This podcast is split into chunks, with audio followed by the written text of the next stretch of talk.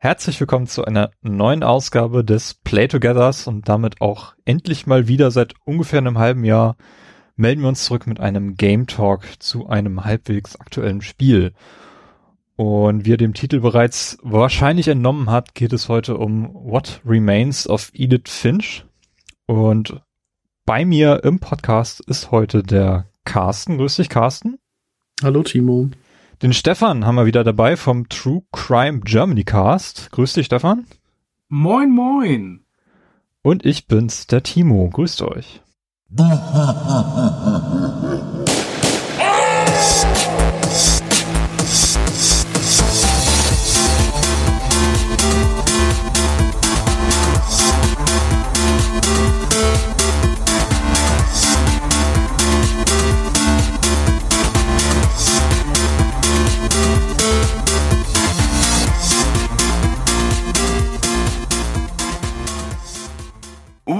Welcome. Ganz vorweg, bevor wir in die Episode einsteigen, möchte ich auf jeden Fall, wie immer bei unseren Game Talks, ähm, eine Spoilerwarnung aussprechen. Wir werden dieses Spiel komplett spoilern. Wir werden uns mit der Handlung intensiv beschäftigen und natürlich auch mit dem Ende des Spiels. Das heißt, wenn ihr das Spiel noch nicht gespielt habt, ähm, möchte ich vorwegnehmen, spielt's, es ist gut, es ist sogar ziemlich gut und es dauert auch nur so drei Stunden vielleicht. Ich habe dreieinhalb gebraucht. Also äh, kommt einfach wieder, wenn ihr es durch habt. Kostet auch nicht so viel. Zuletzt war es ab und zu mal im Sale für 13 Euro, 14 Euro. Ähm, es lohnt sich. So viel möchte ich vorwegwerfen. Ich hoffe, ihr stimmt mir da soweit zu. Mhm. Absolut. Ähm, dann würde ich euch, glaube ich, einfach im Vorfeld mal fragen, wie seid ihr denn auf das Spiel aufmerksam geworden? Das ist ja jetzt im Jahr 2017 ähm, zunächst auf der PS4 und dem PC erschienen im April und dann ähm, kurz nach der E3 im Juli dann auch auf der Xbox. Ähm, habt ihr irgendwie, wie, wie seid ihr auf das Spiel aufmerksam geworden, Carsten? Ähm, ich würde sagen, durch, bei mir war es so durch Twitter und durch andere Gaming-Podcasts, die, wo dann halt immer gesagt wurde, das hat Potenzial zum, ja, Spiel des Jahres und so. Und das habe ich halt recht häufig gehört und irgendwann war es dann halt auch bei mir so weit, dass ich mir das dann, also dass man diesen Namen so drin hatte. Und ähm, weil das ja auch ein recht etwas längerer Name ist und mit Edith Finch auch noch so ein kleiner Zungenbrecher vielleicht, dass man, dass einem das irgendwie, also mir ging das dadurch nicht mehr aus dem, aus dem Kopf und irgendwann habe ich es mir dann halt gekauft und dann, also bei Steam, ich habe es jetzt auf dem PC gespielt. Und lag das aber auch erstmal recht lange auf der Festplatte und ich habe das dann ja kurz, ich glaube an Silvester oder an Heiligabend habe ich es angefangen und dann jetzt im neuen Jahr sozusagen beendet. Aber ja, also es hat gedauert, bis ich es angefangen habe, aber ich habe es halt so durch ja, Twitter, YouTube irgendwie so ähm, durch Meinungen von anderen Podcastern oder so habe ich es dann mitbekommen. Stefan? Ja, bei mir war es, glaube ich, ganz ähnlich. Also ich hatte das irgendwie auch so halb auf dem Schirm, nie so richtig gewusst, was es eigentlich ist. Ähm, war auch grundsätzlich eher auf Kriegsfuß mit Spielen, die in diese Richtung gingen bis dahin. Äh, also ich hatte das immer so, empfunden, What Remains of Edith Finch ist bestimmt irgendwie sowas, so ein, so ein äh, Vanishing of Ethan Carter, irgendwie so ein, so ein Walking Simulator. Ich hatte das halt so irgendwie so weggetan, dachte mir so, hm, das sind Spiele, die sind nicht so meins oder teilweise nicht so meins, da können wir gerne noch später drüber sprechen. Ähm, und dann war es irgendwann mal im Sale, genau vor Weihnachten die Zeit. Ähm, und dann habe ich es mir halt einfach mal runtergeladen, an einem Sonntag Mittag reingemacht und dann am Stück auch durchgespielt und sehr begeistert gewesen. Also es war eher so, dass ich ja, ich habe ich hab's ich habe auch keine Podcasts darüber gehört oder generell nicht so groß Meinungen gar nicht so richtig wahrgenommen, aber irgendwie war das halt immer so im Hinterkopf, dass es da dieses Spiel gibt und es hat ja auch dieses ikonische äh, Bild von so einem, also es ist wie so ein ähm, Scherenschnitt, die äh, Insel mit dem Haus und dann eben die, dieser Schriftzug. Das ist halt schon was, was einem so ins Auge fällt und darauf, ich glaube, ich bin eher über dieses Visuelle dann darauf aufmerksam geworden und dann der günstige Preis ähm, hat dann den Ausschlag gegeben, denke ich. Wie war es bei dir, Timo? Also das Spiel ist, wenn ich ganz ehrlich sein soll, relativ an mir vorbeigegangen. Also ich habe es im letzten Jahr eigentlich fast gar nicht wahrgenommen.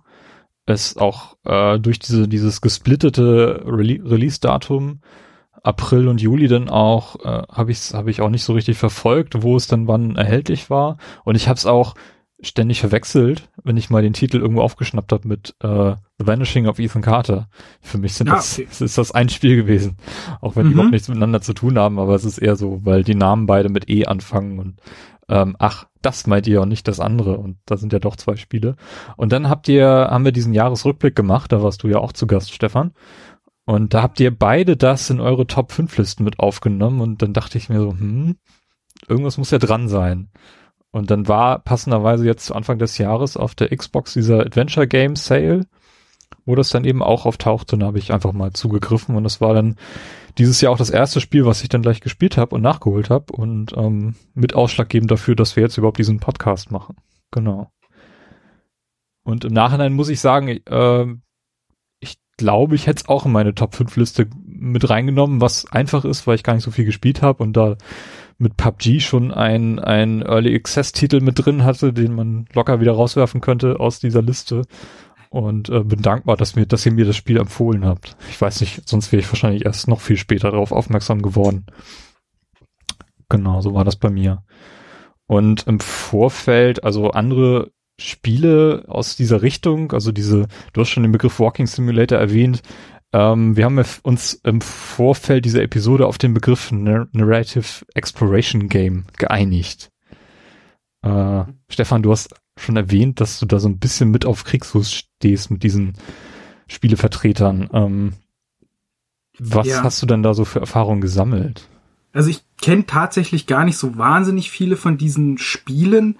Ähm, ich habe gespielt selber Gun Home, mindestens eine sehr kurze Zeit äh, und eben auch das Vanishing of Ethan Carter. Also das sind, waren für mich so Spiele, ähm, in denen ich also es geht ja um dieses Environmental Storytelling, dass halt der Ort oder wie halt die Umgebung gestaltet ist, so ein bisschen auch die Geschichte erzählt.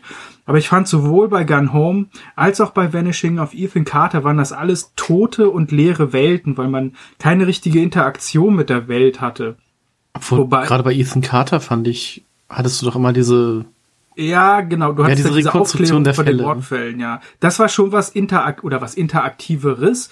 Ähm, aber irgendwie hat das für mich nicht so geklickt. Das war, äh, es, es gab da halt auch so Passagen, wo man in so einer Mine ist und wo es wieder Jumpscares waren. Das hat mich halt damit komplett abgeturnt und das war halt äh, für diese Art von atmosphärischem Spiel, das wollte ich da überhaupt nicht haben. Äh, und es war halt alles, ich weiß nicht, also Gun Home, es ist zwar wahrscheinlich toll, wenn man sich wenn man genau in dieser Stimmung ist und wenn man sich darauf einlassen kann und man kann ja sich alles angucken, das ist super detailliert gestaltet, aber für mich war das so, ich bin halt in diesem Haus und äh, ich weiß nicht, ist das jetzt eine Geistergeschichte oder es knascht halt auch überall oder wird ja einfach nur eine Geschichte selbst erzählt, aber ich kam damit halt überhaupt nicht klar. Und dann kam aber zum Glück das Spiel Firewatch raus auf der Playstation. Ähm, und das ist zwar auch ein Spiel, was ja in diese Richtung geht, aber es ist halt wesentlich interaktiver. Das heißt, ich habe halt eigentlich viel mehr Möglichkeiten, ähm, kontextualisiert in dem Spiel mich zu bewegen und auch ich brauche halt dieses ähm, äh, dieses involviert sein, um auch mit der Story mitzugehen, weil anders als in Büchern, wo ich mir das quasi alles vorstelle, habe ich in diesen Videospielen ja eine ganz klare, vordefinierte Art und Weise, wie sich Dinge darstellen. Und da brauche ich einfach dieses interaktive Element. Und das bedeutet eben nicht nur durch die Gegend gehen und ich kann oder ich bin Herrscher darüber, wo ich hinschaue, sondern ich brauche auch irgendwas, mit dem ich interagieren kann und was was was es klicken macht und was mir quasi äh, das gibt, dass ich in dieses Spiel reingucken kann. Und das hatte ich bei Firewatch und das war quasi der positive Vertreter aus dieser Riege. Und genau das gleiche macht eigentlich auch auf Edith Finch. Deswegen äh, würde ich da immer noch eine Differenzierung machen. Also es ist kein Walking Simulator. Ich finde den Begriff auch eigentlich nicht, ähm, nicht despektierlich oder schlimm, aber er trifft hier halt eigentlich nicht zu, weil man halt doch mehr macht und weil es wirklich ganz konkrete Gameplay-Elemente gibt, die hiervon äh, inbegriffen sind, im Gegensatz zum Beispiel zu Gun Home. Wie sieht es bei dir aus, Carsten? Ähm, ich weiß gar nicht, was so mein erstes Spiel in dieser Reihe war. Ich weiß, dass ich mir damals, also ich habe damals recht viel über die Esther gehört, was ja somit als ähm, erstes Spiel dieser Art so gilt, weil ich damals ja noch diesen Superlevel in die Fresse Podcast gehört habe und die da recht häufig drüber geredet haben. Ähm, ich habe mir The Vanishing of Ethan Carter gekauft, als es auf dem PC rauskam. Konnte es aber leider nicht spielen, weil weder Laptop noch PC damals das Spiel äh, ab, abgespielt haben, also weil die zu schwach waren von der Hardware. Mhm. Ähm, ich habe Gone Home angefangen, aber ich kann noch nicht mal sagen, aus welchem Grund ich es nicht weitergespielt habe und habe da auch halt nur eine halbe Stunde reingespielt. Also es war mir auch nicht zu langweilig oder so, aber irgendwie kam ich in das Spiel nicht rein. Ich weiß auch nicht wieso. Und auf der PlayStation 4 hatte ich dann mal dieses Everybody's Gone to the Rapture gespielt. Ah, das habe ich auch noch gespielt. Das war mit diesen kleinen Lichtpunkten, denen man folgt, oder? Ja, genau. Ah, okay, okay. Ja, das war genauso ähm, passiv. Genau, also das fand ich auch recht hübsch und so, aber das fand ich halt. Da, also das habe ich nicht weitergespielt, weil mir der Charakter oder ja, die, der Protagonist einfach zu langsam gegangen ist. Also der ist wirklich so durch die Gegend. ja, das klingt voll dumm, aber der ist einfach so durch die Gegend geschlichen. Und das hat mich, das hat mich so wahnsinnig gemacht. Das fand ich ganz schlimm. Das sind gerade die beiden Spiele und das, das zeigt eigentlich wieder, vielleicht in Anführungszeichen, wie austauschbar die Spiele sind, weil Vanishing of Ethan Carter und Everybody's Gone to the Rapture sind gerade, ich hatte die nicht mehr als zwei unterschiedliche Spiele gerade im Hinterkopf. okay. Ja? Also ähnlich wie es bei, bei, mir auch ging jetzt mit diesem Spiel und Ethan Carter. ja, genau, mhm. genau. Und ähm, passend zu What Remains of Edith, Edith Finch ähm, habe ich auch The Unfinished Zorn gespielt. Yeah. Und das tatsächlich auch durch und fand das auch sehr, sehr schön und auch wie es die Geschichte erzählt hat und dass man auch irgendwie, glaube ich, so durch, ähm, also aus der Welt, in der man war, die man ja so einfärben konnte, auch immer in so andere Geschichten reingegangen ist oder so in die Vergangenheit gereist ist oder sowas, glaube ich. Ähm, um so ein bisschen Hintergrundwissen noch zu kriegen. Das fand ich auch sehr cool. Wie wir ja gelernt haben, ähm, sind Edith Finch und Unfinished Sworn ja Kanon. Mhm. Genau, also es ist ja auf jeden Fall vom gleichen Entwickler und es gibt tatsächlich auch eine Verbindung. Ja, das fand ich sehr süß. Ähm, ich glaube, das war's so an, an Narrative Exploration Games, die ich gespielt habe. Ähm, Firewatch steht noch auf meiner Liste. Das will ich auf jeden Fall noch mal spielen. Aber ich wüsste jetzt nicht, ob ich noch andere, andere Spiele dieses Genres gespielt habe. Also Firewatch lohnt sich halt auf jeden Fall, weil mhm. das halt schon so, ein, so einen ganz eigenen Ton hat und wirklich komplett daraus heraussticht, einfach auch, weil die meisten von diesen Spielen ja sehr realistisch sind, zumindestens was die Oberflächen und die, äh, ja, die Relation von Körperteil und wie ich mich in der Welt befinde, äh, betrifft. Und ähm, Firewatch ist halt sehr viel comichafter. Verliert sich meiner Meinung dann aber so ein bisschen im Ende, aber ich spiel's auf jeden Fall, ist ein sehr gutes Spiel. Habe ich auf jeden Fall noch vor. Gerade ja, auch wenn dir Edith Finch gefällt. Ich habe, äh, ich kann eigentlich ganz gut anknüpfen, weil äh, Gone Home und Firewatch sind auch die einzigen Vertreter dieses Genres, die ich bislang erst gesehen habe und gespielt habe. Und Firewatch also die, die beiden unterscheiden sich dann doch schon ziemlich drastisch. Also ich finde Firewatch mochte ich auf, aufgrund des, des Exploration-Faktors, dass du da wirklich ein großes Areal erkunden kannst und wenn du willst, kannst du einfach nur die Karte und den Kompass nehmen und musst gar nicht, gar nicht die, die, die ähm, simulierte Karte dann nehmen, sondern einfach nur diese Papierkarte mhm. und weißt nicht so richtig, wo du bist. Das ist ja so ein Feature, was sie nachgepatcht haben. Fand ich auf jeden Fall sehr, sehr charmant. Und Gone Home kann man vielleicht schon eher mit, mit Edith Finch vergleichen, was so dieses Explor Exploration des Hauses betrifft. Also ich kann mich noch ganz gut erinnern, wie ich das Spiel angefangen habe und gar nicht wusste, was mich jetzt eigentlich erwartet. Das hätte genauso gut irgendwie so ein Resident Evil werden können. Ähm, mhm. Ich bin da wirklich sehr, sehr offen und ähm, unbedarft einfach auf das Spiel zugegangen, genauso wie jetzt hier bei Edith Finch. Also ich wusste überhaupt nicht, was mich erwartet. Und ähm, äh, eins ja? hätte ich noch. Habe ich gerade gesehen. Ähm, Jetzt habe ich wieder vergessen. The Stanley Parable. Das war auch sehr cool. Falls ihr euch das was sagt. Ist das im Falls Weltraum? Das, nee. Man spielt Stanley, der irgendwie an seinem Arbeitsplatz ist und dann immer durch das, äh, durch das Bürogebäude sozusagen durch von einem Erzähler geleitet wird. also da gibt's zum Beispiel, läuft man so durch so einen Flur und dann kommt man halt auf zwei Türen zu und bevor man durch eine Tür gehen kann, kommt halt ein Erzähler dazu, der sagt, und Stanley ging durch die rechte Tür. Und dann kann man sich halt entscheiden, geht man wirklich durch die rechte Tür oder durch die linke.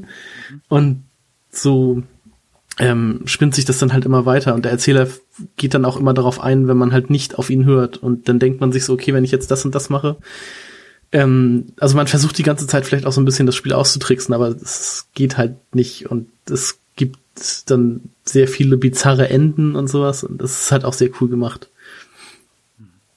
Und dadurch auch sehr gut, dass es halt diesen Erzähler gibt, der das immer so ein bisschen ähm, sarkastisch und so nachher auch kommentiert, was sehr witzig ist. Okay. Ich glaube, es gab auch irgendwie in den letzten Wochen oder Monaten bei Xbox Live ein kostenloses Spiel, was im Weltraum spielt, was auch in diese Richtung geht. Tacoma? Ja, ja, irgendwie sowas. Ich glaube, es müsste das sein. Mhm.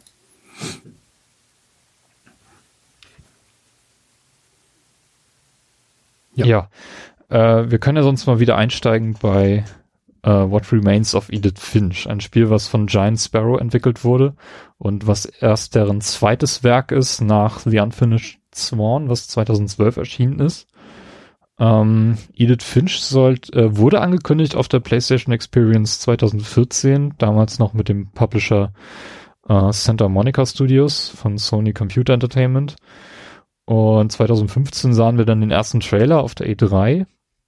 Und ein Jahr später auf der PlayStation Experience 2016 wurde dann ein neuer Publisher präsentiert, nämlich Annapurna Interactive, die ich gar nicht so sehr kannte. Das Einzige, was ich jetzt äh, gefunden habe, was, was ich kenne, ist, dass sie Flower auf iOS portiert haben von That Game ähm, Company. Da habe ich auch noch eine kleine Anekdote ja. sozusagen. Ich habe ähm, den die Awesome Games Done Quick dieses Jahr wieder äh, sehr in, äh, sehr verfolgt und die waren da mit Sponsor und deshalb habe ich das Logo von denen quasi sehr häufig gesehen. Okay. Und musste dann auch gucken, äh, was haben die denn überhaupt gemacht? Was, warum sind die da jetzt mit drin? Und da kam ich dann halt auch dazu, mhm. dass das ja quasi gerade, das also fand ich ganz witzig, dass ich die da jetzt so präsent sehe, wo ich doch gerade das äh, Spiel gespielt habe. Ja, ich glaube, die versuchen sich gerade so ein bisschen auf diesem Markt ähm, zu etablieren mit solchen Nischenspielen oder äh, Narrative Games wie eben äh, Ethan Carter oder Quatsch, jetzt habe ich schon wieder verwechselt, Edith Finch. Edith Finch. Und die sind auch relativ jung. Ich glaube, die haben sich 2016 erst gegründet und jetzt jedes Jahr so eine Handvoll Spiele auf den Markt äh, gebracht als Publisher.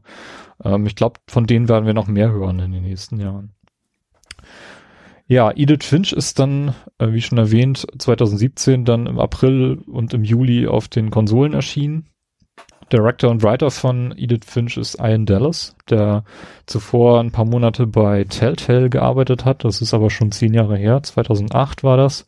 Da hat er äh, bei Sam Max Season 2 mitgewirkt und ist seither dann bei Giant Sparrow gelandet und hat dann da auch 2012 dann bei Unvarnished Sworn äh, mitgewirkt und jetzt eben Director und Writer von Edith Finch. Ähm, Composer von dem Spiel ist interessanterweise Jeff Russo der äh, dessen erstes Spiel das war, das er betreut hat und den kennt man vor allem aus TV-Serien, wie zum Beispiel Star Trek Discovery aktuell, The Night Off und Power.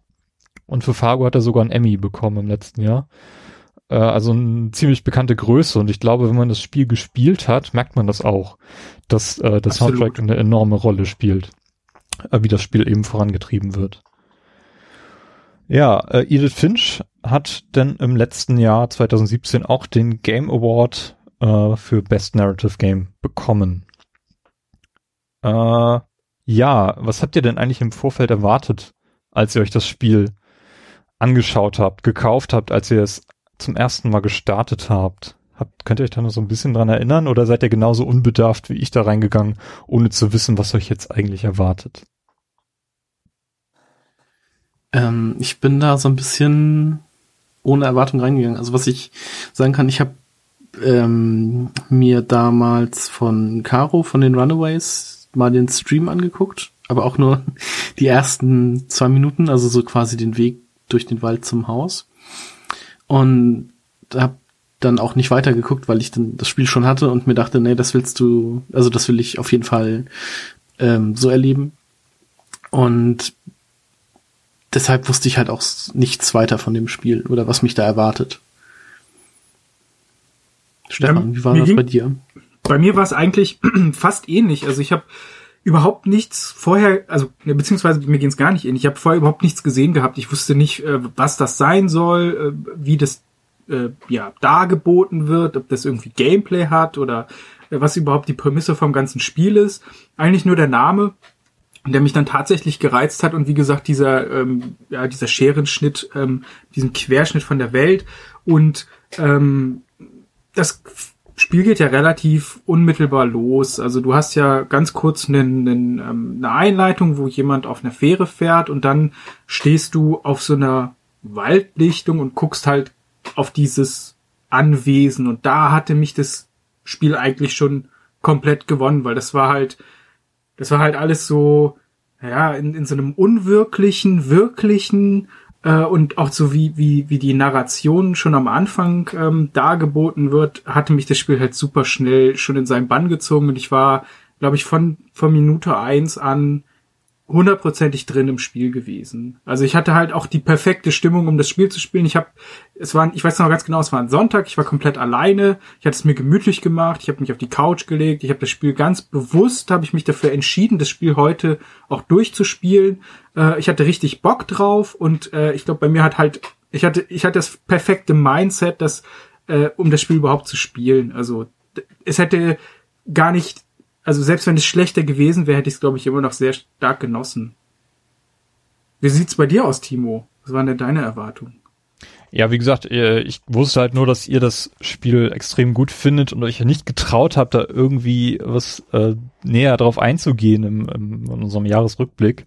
Da gab es ja diese Kategorie Magic Moment und äh, da hast du, Stefan, versucht irgendwie so drumherum zu erreden und da wusste ich mhm. natürlich nicht so, was meinst du jetzt eigentlich damit? Mhm. Und äh, ich war mir deswegen klar, da, da erwartet mich irgendwas, was Interessantes, was ich so vielleicht ähm, einerseits nicht erwarten würde von diesem Spiel und auf der anderen Seite was, was vielleicht ist auch so ein bisschen abhebt von anderen ähm, Narrative Exploration Games, um mal da bei diesem Begriff zu bleiben. Ähm, also darauf habe ich mich ja auch tatsächlich gefreut, dass irgendwas kommt, was, was, was mich überraschen wird. Und ansonsten, ähm, Du hast gerade schon diese Anfangsszene erwähnt auf dem auf dem Boot. Die die habe ich aber relativ schnell wieder vergessen. Das ist diese hm, Szene. Die hatte ich gab. jetzt auch gar nicht mehr drin. Ich dachte, man fängt halt direkt in diesem Wald an. Und das, nee, nee, das, das ist ja. Ich, alleine wie es in diese Geschichte reingeht, du äh, die Person liest ja aus diesem Tagebuch und hat schon so eine leicht brüchige Stimme und man hat man weiß halt gleich, okay, das ist eine sehr emotionale Geschichte, die jetzt hier losgeht. Und das war also halt der Moment, der mich halt total gefangen hat. Ja, ich, ich habe auch gar nicht wahrgenommen, dass in dem Moment schon ein Charakterwechsel stattfindet. Dass du in den ersten zwei Minuten des Spiels jemand ganz anderes spielst als den Rest des Spiels quasi. Genau, das, das hatte ich auch noch nicht auf dem Schirm. Also es ist ja quasi diese, eine eingegipste Hand oder so. Mhm. Ähm, die da ist. Und wie würdest du das beschreiben? Wir haben es ja jetzt so ein bisschen für dich gehypt. Würdest du sagen, dass das positiv war und der Hype erfüllt werden konnte? Oder war da, war das dadurch, dass du jetzt relativ hohe Erwartungen an das Spiel hattest? Oder aber gehst du eher auch an gehypte Spiele relativ analytisch und nüchtern ran? Hat das für, die, für dich irgendwas gemacht mit dem Spiel? Hm, würde ich jetzt eigentlich nicht sagen. Also ich bin dann doch eher mit der Prämisse rangegangen, dass ich generell diesen Spielen sehr aufgeschlossen bin, weil ich einfach auch gerne mir Sachen oder Details angucken kann. Und äh, gerade diese Spiele sind ja darauf aufgebaut, dass du dir wirklich Zeit nehmen kannst und wenn du willst, einfach dich vor ein Bücherregal stellen kannst und jeden einzelnen Buchtitel dir durchlesen kannst, wenn du willst. Mhm. Also was mache ich generell in Spielen sehr gerne, auch in, in den äh, Uncharted rein oder Last of Us, da da gibt das, geben die Spiele ja auch immer wieder Momente der Ruhe. Und das ist ganz oft, dann ist das in irgendwelchen Häusern oder gucke ich mir einfach jeden Raum an und gucke, was da so in den Bücherregalen steht oder wie die Küche aussieht oder so. Und sowas mag ich einfach. Und diese Spiele, die machen ja eigentlich, wenn man so will, nichts anderes. Also, und äh, von dem Punkt wusste ich schon, dass das wird auf jeden Fall interessant werden. Und ähm, viel weiter habe ich dann aber auch nicht gedacht. Also ich wusste wirklich nicht, was mich erwartet. Und als ich dann da plötzlich stand und ähm, mich auf den Weg zu dem Haus gemacht habe, wusste ich auch noch nicht mal, wie dieses Haus aussieht. Also ich habe es mir nicht zu sehr angeschaut in dem in dem Ladebildschirm und ähm, dachte, das wird jetzt so ähnlich wie Gone Home sein. Da gehe ich dann rein und äh, erfahre ein bisschen was über meine Familie. Und äh, dann geht's ja los, ne? Mhm. Man muss ja auch sagen, dass das Haus so der heimliche Star des Spiels ist. Ja, auf jeden mhm. Fall. Da kommen wir aber auch später noch detaillierter darauf, was dieses Haus eigentlich sein soll. Mhm. Ähm, ja, bevor wir jetzt mit der Story nochmal kurz zusammenfassen oder so ein bisschen umreißen, worum es eigentlich geht, ähm, schon mal die Frage vorweg. Ähm, wie hat's euch denn eigentlich im Endeffekt gefallen? Äh, Carsten, vielleicht machst du den Anfang. Also mir hat sehr gut gefallen. Ich habe es ja auch in meine Top 5 gewählt, ohne es zu dem Zeitpunkt beendet gehabt zu haben. Ähm, ich glaube, auf welchem Platz hatte ich es denn? Auf Platz 5 oder so? Äh, auf jeden Fall zu Recht, auf jeden Fall mit in der in den Top 5 mit drin. Und also mir hat es wirklich sehr gut gefallen, wie die Geschichte erzählt wird und was es, also einfach das, ähm, das wie die Welt so aussieht oder beziehungsweise dieses, dieses Haus auch gestaltet ist und so, das hat mir alles wahnsinnig gut gefallen. Das war alles sehr schön. Ich habe mich gerne in dieser Welt aufgehalten. Ja, also ich finde auch, also es ist völlig unschlüssig. Mir wäre es schleierhaft, wenn irgendjemand dieses Spiel nicht gut finden würde. Ähm, ich habe es halt nicht auf meine auf meinen Platz eins letztlich gesetzt, weil es ein sehr, sehr kurzes Spiel ist von der Spielzeit. Wir reden hier zwischen zwei und 3,5 Stunden effektive Spielzeit, je nachdem, wie stark man letztlich auch das Haus dann erkundet. Aber insgesamt vom gesamten Gefühl her ist es eigentlich mein Spiel des Jahres 2017 gewesen. Also ich, ich hatte halt den Vorteil, ich bin zum Beispiel jemand, nicht so wie du, Timo, wenn da ein Hype ist und wenn du hohe Erwartungen hast, dass du relativ nüchtern an so ein Spiel rangehen kannst und ganz offen bist. Äh, ich ich habe dann wirklich hohe Erwartungen und wenn dann das Spiel nicht genau auf diesem Level was abliefern kann, dann bin ich auch eher enttäuscht, auch wenn es insgesamt für mich immer noch eine gute Erfahrung war. Aber hier hatte ich halt keine Erwartungen, und ich glaube, selbst wenn ich hohe Erwartungen gehabt hätte, hätten sie die noch oder hätte das Spiel das noch übertroffen, weil es ist halt in allen, in allen Elementen so überdurchschnittlich außergewöhnlich. Ja, äh, da, da muss ich kurz einhaken, weil ich glaube, ich habe sowas schon lange nicht mehr erlebt, dass mich so ein, so ein Spiel so richtig hypt, dass ich, dass ich da so heiß drauf bin, dass ich kaum erwarten kann und dann auch leicht enttäuscht werde. Bei dir habe ich das jetzt zuletzt bei Monster Hunter miterlebt, da bist du ja geplatzt vor Vorfreude. Und es lebt den Hype! Und es, es erfüllt anscheinend auch, ja. Sehr gut. Äh, nee, aber vor diesem Spiel war ich auf jeden Fall nicht sonderlich gehypt. Ich habe es einfach nur geholt, weil ihr mir das so empfohlen habt und ähm, sonst hätte ich es wahrscheinlich jetzt zu diesem Zeitpunkt noch nicht gespielt. Und im Nachhinein muss ich aber sagen, dass mir das Spiel wirklich auch sehr, sehr gut gefallen hat, insbesondere deshalb, weil ich sehr lange drüber nachgedacht habe hinterher und immer wieder drüber nachdenken musste, mich immer wieder erwischt habe, dass ich, dass ich insbesondere eine Szene aus diesem Spiel immer wieder rekapituliert habe. Äh, da kommen wir dann drauf, wenn wir uns die einzelnen ähm, Familienmitglieder äh, anschauen, die, dass ich so in der Form noch nie gesehen habe. Und das hat mich wirklich total abgeholt. Und das andere, was dieses Spiel extrem gut macht, ist meiner Meinung nach das, das Writing. Das ist einfach extrem gut geschrieben. Du kriegst eine Geschichte, die abgeschlossen ist. Da wird, da wird nicht viel offen gelassen letztendlich. Ähm, das ist, glaube ich, so ein Fehler, was einige andere Spiele aus diesem Genre machen. Und ähm, dass es sich angefühlt hat, als ob man ein richtig gutes Buch gelesen hat. Und das, äh, das vermisse ich immer noch so ein bisschen bei diesen ganzen Narrative Games dass sie einfach irgendwas versuchen und das dann nicht schaffen. Aber Edith Finch hat das geschafft. Das hat wirklich eine, eine Geschichte erzählt, wo ich persönlich auch äh, connecten konnte und irgendwie Beispiele gesehen habe, so, aha, das ist mir auch schon mal so widerfahren oder ich kenne jemanden, der, der, der auch in so einer Situation gesteckt hat. Und ähm, ja, also gerade auch das, das letzte Jahr, wenn ich da zurückdenke, da ähm, sind zwei frühere Freunde von mir verstorben äh, die halt in meinem Alter waren. Und ähm, in, in diesem Spiel wird dieses Thema halt ständig irgendwie in irgendeiner Form aufgegriffen. Und da, da gab es dann doch sehr viele Momente, wo ich dann irgendwie andocken konnte mit von, von auf der Gefühlsebene her, was Spiele eigentlich sonst nicht so sehr schaffen. Und das, das, das äh, werte ich diesem Spiel sehr hoch an, muss ich sagen. So, ich habe das Gefühl, wir reden immer um diesen heißen, heißen Brei herum. Stefan, erzähl uns doch mal, worum es bei What Remains of Edith Finch eigentlich geht. Genau, also äh, wir hatten ja schon ganz kurz angesprochen, dass es halt äh, losgeht, dass jemand auf einer Fähre steht äh, und ein Journal, also so, wie so eine Art Tagebuch liest und man dann quasi vor diesem Haus steht. Und dieses Haus und die ganze Familie, die haben eigentlich eine relativ lange Geschichte, denn ähm, die Familie Finch kommt ursprünglich aus Norwegen, ähm, ist da auch für Reichtum und Wohlstand bekannt gewesen. Also es war immer eine sehr wohlhabende Familie. Allerdings äh, war der Haken an der Sache, dass sie vom Unglück verfolgt waren, dass äh, es immer wieder mysteriöse Todesfälle und Unglücke es in der Familie gab.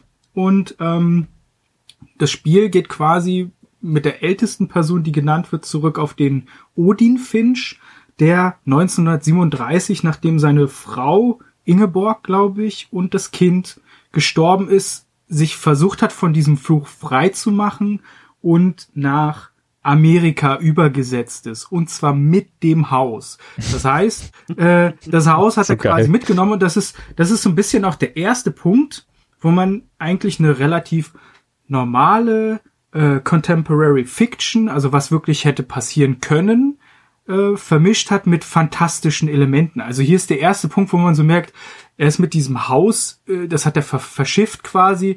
Irgendwas ist hier nicht so hundertprozentig stimmig.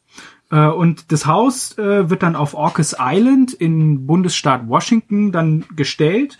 Und diese Familie lebt dort über viele Generationen, auch alle in diesem Haus. Also da zieht keiner groß weg, zumindestens ähm, am Anfang nicht. Jeder hat sein einzelnes Zimmer. Ähm, ich glaub, darf ich da kurz einhaken? Ja, würde ich ja. auch kurz einhaken wollen, ja. Das Haus, mit dem da übersetzt, das geht doch unter. Das. Ah, ähm, stimmt, genau. Das, das, versinkt doch im Meer.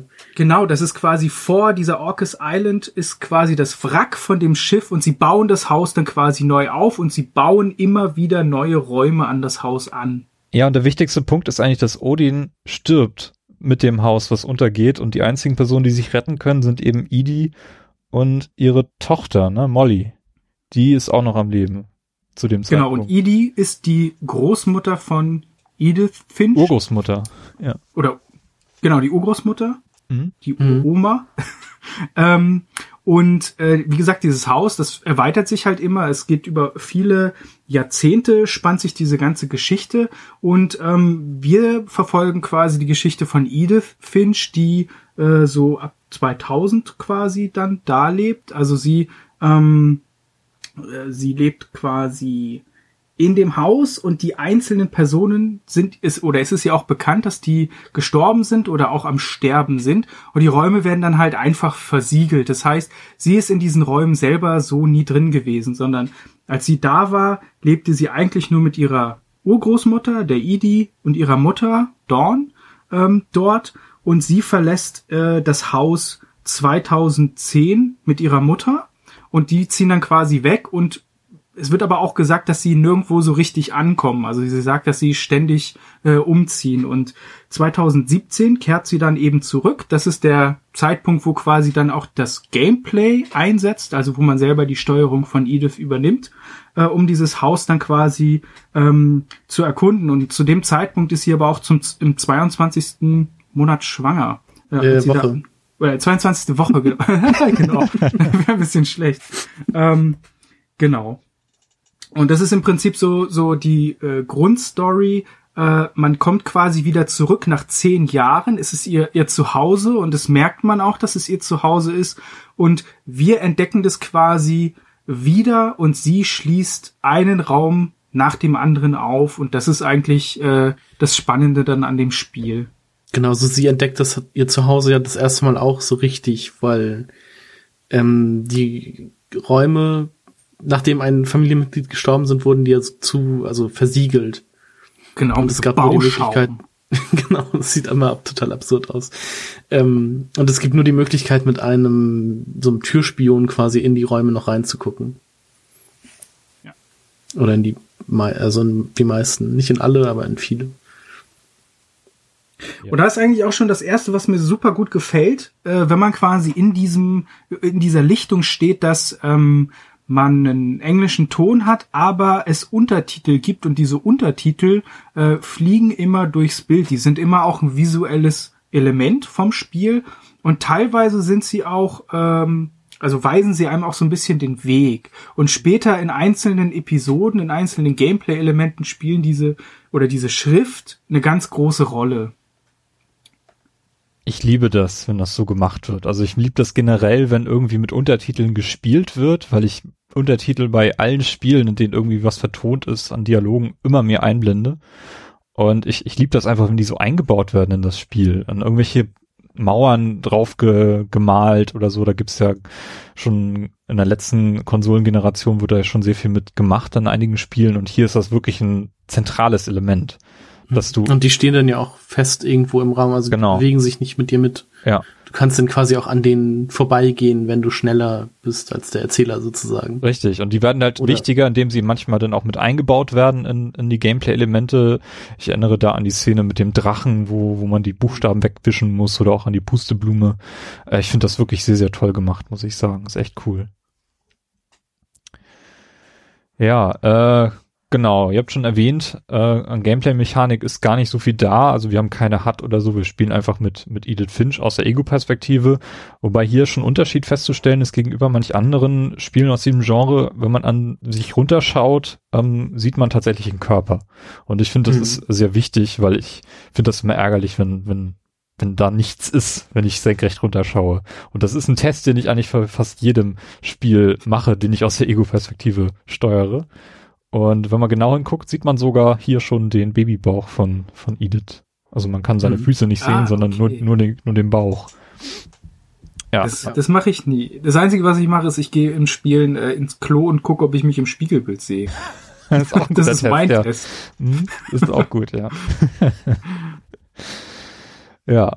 Also wir gehen sehr linear vor in diesem Spiel. Ähm, die einzelnen Zimmer können wir nicht betreten von, von all den Bewohnern, die hier mal gelebt haben. Wir können nur durch den Türspion schauen und ähm, wir finden allerdings dann nach und nach Geheimwege, um dann doch in diese Räume reinzuschauen. Und Edith kommentiert das auch ganz schön.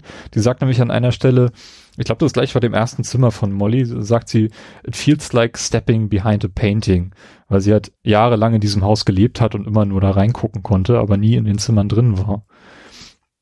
Das muss man vielleicht noch dazu sagen, also wir haben von unserer Mutter, also von Dawn, einen Schlüssel bekommen, mhm. wissen aber nicht für welche Tür, weil wir kommen auch nicht durch die Eingangstür ins Haus, sondern durch so eine durch die Garage, ne? Ja, durch die, durch die Katzenklappe in der Garage, war das so? Mhm, mh.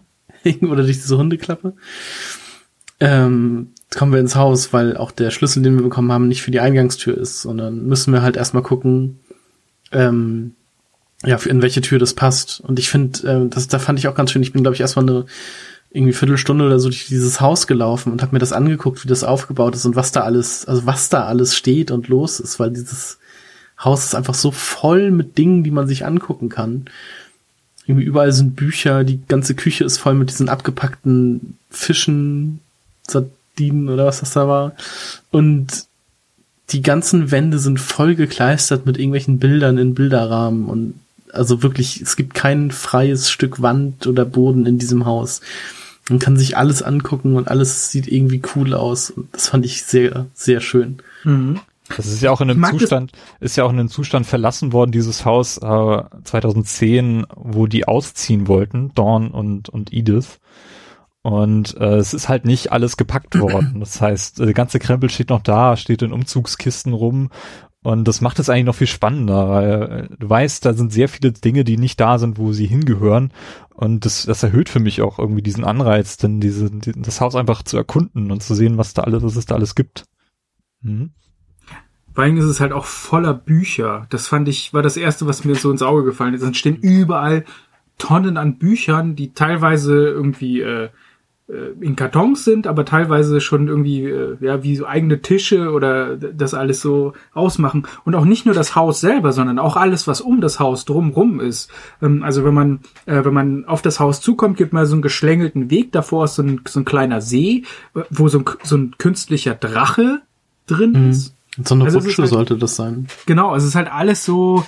Es wirkt halt ähm, so ein bisschen wie eine Mischung aus Tim Burton Film und ähm, Lemony Snicket, A Series of Unfortunate Events. Mhm. Also so eine so eine ähm, so eine fast viktorianische klassische Altbaugeschichte vermischt dann mit so ganz surrealen äh, fantastischen Elementen und das ist finde ich finde ich total cool und auch diese diese du hast Carsten du hast gerade schon angesprochen diese vollgestopften Räume ich selber mhm. mag das überhaupt nicht in meiner Wohnung wenn wenn alles so mega nee. vollgestopft ist aber ich liebe das irgendwie wenn ich das in Filmen sehe oder in, in in Büchern wenn das so beschrieben wird dass es so so ganz gemütliche cozy Räume sind und das fand ich war da im zehnfachen dargestellt hm. also das ist so fantastisch und du sagtest es ja schon mit den Büchern. Vor allem, die haben eine Bibliothek in diesem Haus. Also nennen die so einen Raum halt, der komplett auch voll mit Bücherregalen ist. Aber trotzdem,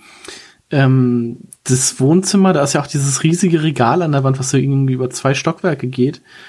Weil die Bibliothek, äh, das Wohnzimmer auch so offen ist, dass halt auch die Decke also dass es keine richtige Decke gibt, sondern halt das Hausdach nachher erst die Decke ist, ähm, wo dann halt auch so ein riesiges Bücherregal drin steht und dann liegen halt die Bücher auch überall noch so an der Seite und also das ist halt einfach Wahnsinn, was die da an, an Sachen im Haus haben. Ja. Habt ihr eigentlich doppelte Bücher gefunden? Weil ich hatte so ein bisschen das Gefühl, dass ganz leicht auch Copy and Paste Bestandteil ja, von dem Buchrücken war. Ich habe ich hab mir, ich habe so in meinem Hinterkopf gehabt, ich habe es halt nicht überprüft weil ich für mich beschlossen habe, okay, ich brauche das jetzt nicht. Im Zweifel sehe ich was, was mich aus dem Spiel rausreißt. Aber hat jemand von euch danach geguckt? Nee, da habe ich gar nicht so drauf geachtet. Also ich habe versucht drauf zu achten, ähm, weil ich zum Beispiel bei den äh, bei Last of Us, da siehst du halt in jedem Haus stehen irgendwie 13 CSS Learning Bücher das hat mich, das hat mir, ist mir irgendwann negativ aufgefallen. Da haben die einfach wirklich nur Copy-Paste gemacht. Aber hier ist mir, habe ich keinen einzigen doppelten Titel entdeckt. Ich habe nur irgendwie das Gefühl gehabt, dass sie so ein so ein äh, Generic Title Generator benutzt haben, um diese ganzen Buchtitel zu generieren, weil die oft auch mhm. keinen Sinn gemacht haben. Okay. Ja. Okay, vielleicht noch, vielleicht noch ein Aspekt vorweg, den ich auch sehr bemerkenswert fand, neben quasi dem Haus selber und wie das alles gestaltet ist und auch diesen Untertiteln, war die Synchronisation. Also Edith Finch wurde von Valerie Rose Lohmann vertont und ich finde, dass sie das total großartig macht, dass sie diese, diese Rolle, dieses äh, teilweise gebrochene von dieser Person super krass und natürlich rüberbringt und auf der gleichzeitigen oder in, der gleichzeitigen Art und Weise auch Hoffnung vermittelt. Sie hat halt immer sowas, sie hat halt so eine, so eine leichte Hoffnung immer in ihrer Stimme. Äh, neben diesem Gebrochenen. Das fand ich war so ein ganz krasser Kontrast, den sie so gut rübergebracht hat. Und ähm, ich fand es halt auch wichtig, dass diese die Stimme da war und auf der anderen Seite auch der Text, dass das halt so ein bisschen miteinander gespielt hat. Das fand ich beeindruckend. Mhm. Ähm, als ich das erste Mal zum, zum Haus gegangen bin, dachte ich auch so, als, als ich plötzlich vor diesem Haus stand, so, was ist das eigentlich jetzt für ein absurdes Hillbilly-Haus? Das sieht irgendwie aus wie aus einem Kinderbuch, Comic, könnte auch ein Märchen sein. Und dachte, das ist jetzt so das erste, das erste übernatürliche Element, das da zum Tragen kommt. Und ähm, dass da, also dass da auch Realität und Fantasie jetzt vermischt werden in dieser Geschichte. Und Edith sagt dann aber auch, glaube ich, bevor man in das Haus reingeht, äh, dass sie das immer als normal empfunden hat, dass dieses Haus halt so ist, dass die Leute, die da eingezogen sind, nach und nach dann eben auf dem Haus irgendwas draufgesetzt haben und dann da einen neuen Raum mhm. geschaffen haben. Und das, ist super für, absurd, wie das, das aussieht. ja, das ist für sie einfach völlig normal ist. Und dann habe ich halt in dem Moment dann mich dran gehalten und gesagt, okay, wenn das für dich normal ist, dann, dann ist das halt so, dann mache ich jetzt mal weiter und denke da jetzt nicht zu viel drüber nach. Mhm. Ähm, aber ich, ich glaube, das ist nicht das echte Haus, was wir da betreten. Das ist eher so eine, so eine Mischung aus Fantasie und eben aus der Perspektive, wie Edith das, äh, Edith das aufgeschrieben hat und dann ihr Kind letztendlich das dann liest. Weil mhm. sie ist ja die letzte Überlebende bis hierhin. Ja, und das andere natürlich, äh, bevor das Haus gebaut wurde, wurde der Friedhof angelegt. Weil eben Odin gestorben ist. Äh, der mit diesem Haus, was darüber gesetzt ist, da angekommen ist. Also es ist, was macht es einfach ultra absurd, dass du erst diesen Friedhof baust und dann von dem Haus aus das andere gesunkene Haus ständig sehen kannst. Also ziemlich, ziemlich krass, muss ich sagen. Wo das ja auch so ein bisschen Sinn ergibt. Also gut, die hätten jetzt keinen Familienfriedhof machen müssen, sondern hätten Odin auch irgendwo anders begraben können, aber ähm, sonst hättest du die Leiche irgendwo liegen und baust dann erst das Haus und so. Es ist dann halt, dass die erst den Friedhof gebaut haben, um Odin zu beerdigen und dann das Haus gebaut haben. Ergibt für mich schon irgendwie Sinn. Werden sie dann halt Wert auf diesen Familienfriedhof legen. und den Haustierfriedhof. ja. Ja, äh, Carsten, wollen wir mal mit den mit dem Stammbaum anfangen? Ähm, ein Stammbaum ja. ist ja ein sehr zentrales Element von diesem Spiel, weil der vervollständigt wird nach und nach, wenn wir diese einzelnen Geschichten gespielt haben. Und man sieht an dem genau, Stammbaum also schon sehr stark, dass es da nur einen richtigen Zweig gibt und aus jedem, jeder Familiengeneration immer nur ein Zweig weiterführt. Äh, und Idis jetzt halt die letzte ist, die da, die da noch steht. Genau. Man sieht ähm, am Anfang die Namen und das, die Lebensdauer sozusagen von den einzelnen Figuren, aber Sieht man, glaube ich, schon, oder? Ja. Und das wird nachher vervollständigt dann durch die, durch so Porträts von den einzelnen Figuren. Ja, man, die halt man von, die von Kindern hat. gezeichnet sind. Mhm. Ja. Das ist halt der Stil. Das ist schon genau. cool. Also, es ist ja so ein bisschen auch so, dass äh, Edith quasi ihre komplette Genealogie so ein bisschen erlebt und nacherlebt und da quasi, also es ist ja quasi ein Teil von diesem Journal, das das Kind dann später sieht und man sieht halt, dass es halt nicht von irgendwie einem Artist oder irgendeinem Künstler, der besonders gut ist, sondern es ist halt von ihr, so wie halt jeder normale Mensch, der jetzt nur mäßig talentiert ist, was Zeichnen betrifft, es halt gemalt hätte. Und man kann aber trotzdem alles erkennen. ja, genau. Ich könnte nicht so gut zeichnen. Ah, ah. Ist euch denn irgendwas aufgefallen, als ihr euch den Stammbaum so angeschaut habt, oder habt ihr das einfach so und seid einfach ja, also das sind einfach sehr viele ähm, Mitglieder der Familie nicht sehr alt geworden. Das fand ich immer so krass. Mhm. Ja, zum Beispiel, dass, dass, dass dieser Stammbaum eigentlich nicht sehr stark verzweigt ist, ist mir zum Beispiel auf den ersten Moment überhaupt nicht eingefallen. Aber ich habe auch im Gegensatz zu dir, glaube ich, ganz, ganz wenig über das Spiel nachgedacht. Also ich habe mir ganz wenig Gedanken darüber gemacht, sondern ich habe wirklich das alles nur gefühlt. Ich habe alles aufgenommen, ganz un unreflektiert in mich aufgesogen und habe die Geschichte einfach so fließen lassen. Deswegen sind mir solche Sachen, glaube ich, gar nicht so stark aufgefallen. Aber es ist interessant, wenn man quasi ein bisschen analytischer rangeht, dass einem sowas natürlich sofort auffällt. Klar, die, die Lebensdaten, äh, dass da irgendwie dieser Fluch ist und dass alle nicht alt geworden sind, das fällt einem natürlich sofort auf. Aber ähm, diese Verästelung natürlich, äh, ja, könnte man schon ganz am Anfang drauf kommen. Ja, wobei bei der Verästelung kann man, kann man noch argumentieren, dass es halt aus Ediths Perspektive gezeichnet ist und dass sie nur den Strang, der für sie relevant ist, gezeichnet hat. Aber tatsächlich sind ja tatsächlich, wenn man dann sich die Daten anschaut, die ganzen Leute so jung gestorben, dass sie dann noch keine Familiengründung hätte stattfinden können. Und was mich als erstes natürlich interessiert hat, ist, in welchem Jahr spielt dieses Spiel eigentlich? Mhm, und das, das jüngste Datum, was man sieht, ist 2016 von Dawn. Und genau. äh, deswegen macht es Sinn, dass das Spiel in 2017 angesiedelt ist. Ich glaube, das wird nicht direkt erwähnt. Aber Doch, ich glaube, äh, man erfährt das irgendwann. Also irgendwie so nach der Hälfte oder nach zwei Dritteln oder so kommt einmal, äh, wird, glaube ich, irgendwas von 2017 gesagt. Okay. Und das andere Datum, was halt auffällt, ist, ist 2010. Da sind Edie und Louis gestorben und es fängt ja auch relativ früh damit an, dass sie erzählt, dass sie die, das Haus verlassen haben, kurz nachdem Louis verstorben ist. Äh, der halt der letzte war und dann eben nur noch Dawn und, und Edith übrig waren. Und dieses Jahr 2010, da habe ich die ganze Zeit drauf hingefiebert. Das ist ja auch dann das letzte, was tatsächlich dann gezeigt wird ähm, mit Edie und eben Louis. Also da arbeitet man quasi das ganze Spiel darauf hin, dass man wissen, oder ich wollte zumindest die ganze Zeit wissen, was ist denn jetzt 2010 passiert? Und das mhm. ist so, die sind so wie diese beiden zentralen Punkte, die ich mir aus diesem Stammbaum rausgezogen habe. Und das ist ja im Prinzip auch der Höhepunkt vom Spiel. Ja, klar. Szene. Auf jeden Fall. Ja, Carsten, wir fangen mit Molly an. Das ist die erste Geschichte, die wir, die wir erfahren. Das erste Mal, dass wir aus dem, aus diesem, diesem, diesem einfachen Explorationsfaktor ausbrechen und ähm, etwas Neues sehen. Genau.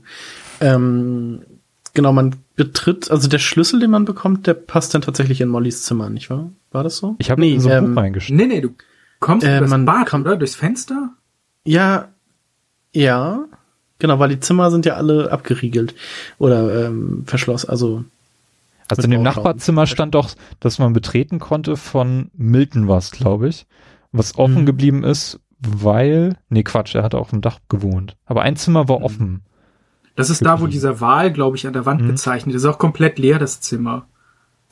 War das das? War das das, war ja, das, das, das von, von, Walter oder so? Nee, von Ke nee, äh, nee, hatten Cal nee, wer hatte denn das Zimmer zusammen? Sam und Calvin? Oder? Ja, genau. Dann kann es das von Walter gewesen sein. Ja, weil der ist ja im, im Keller nachher gestorben und sein Zimmer konnte man ja. betreten und da stand dieses Buch an der Wand, was man aufklappen konnte und da passte der Schlüssel. Richtig. Genau. Und dann konnte man irgendwie durch so ein anderes, durch so eine Ach nee, genau, das Buch war in Hohl und war an dieser Klappe dran, die man dann aufmachte und dann in Mollys Zimmer kam. Glaube ich. Genau, und in äh, Mollys Zimmer findet man ihren, nicht ihr Tagebuch, sondern so ein Zettel, oder? So ein Brief, den sie geschrieben hatte.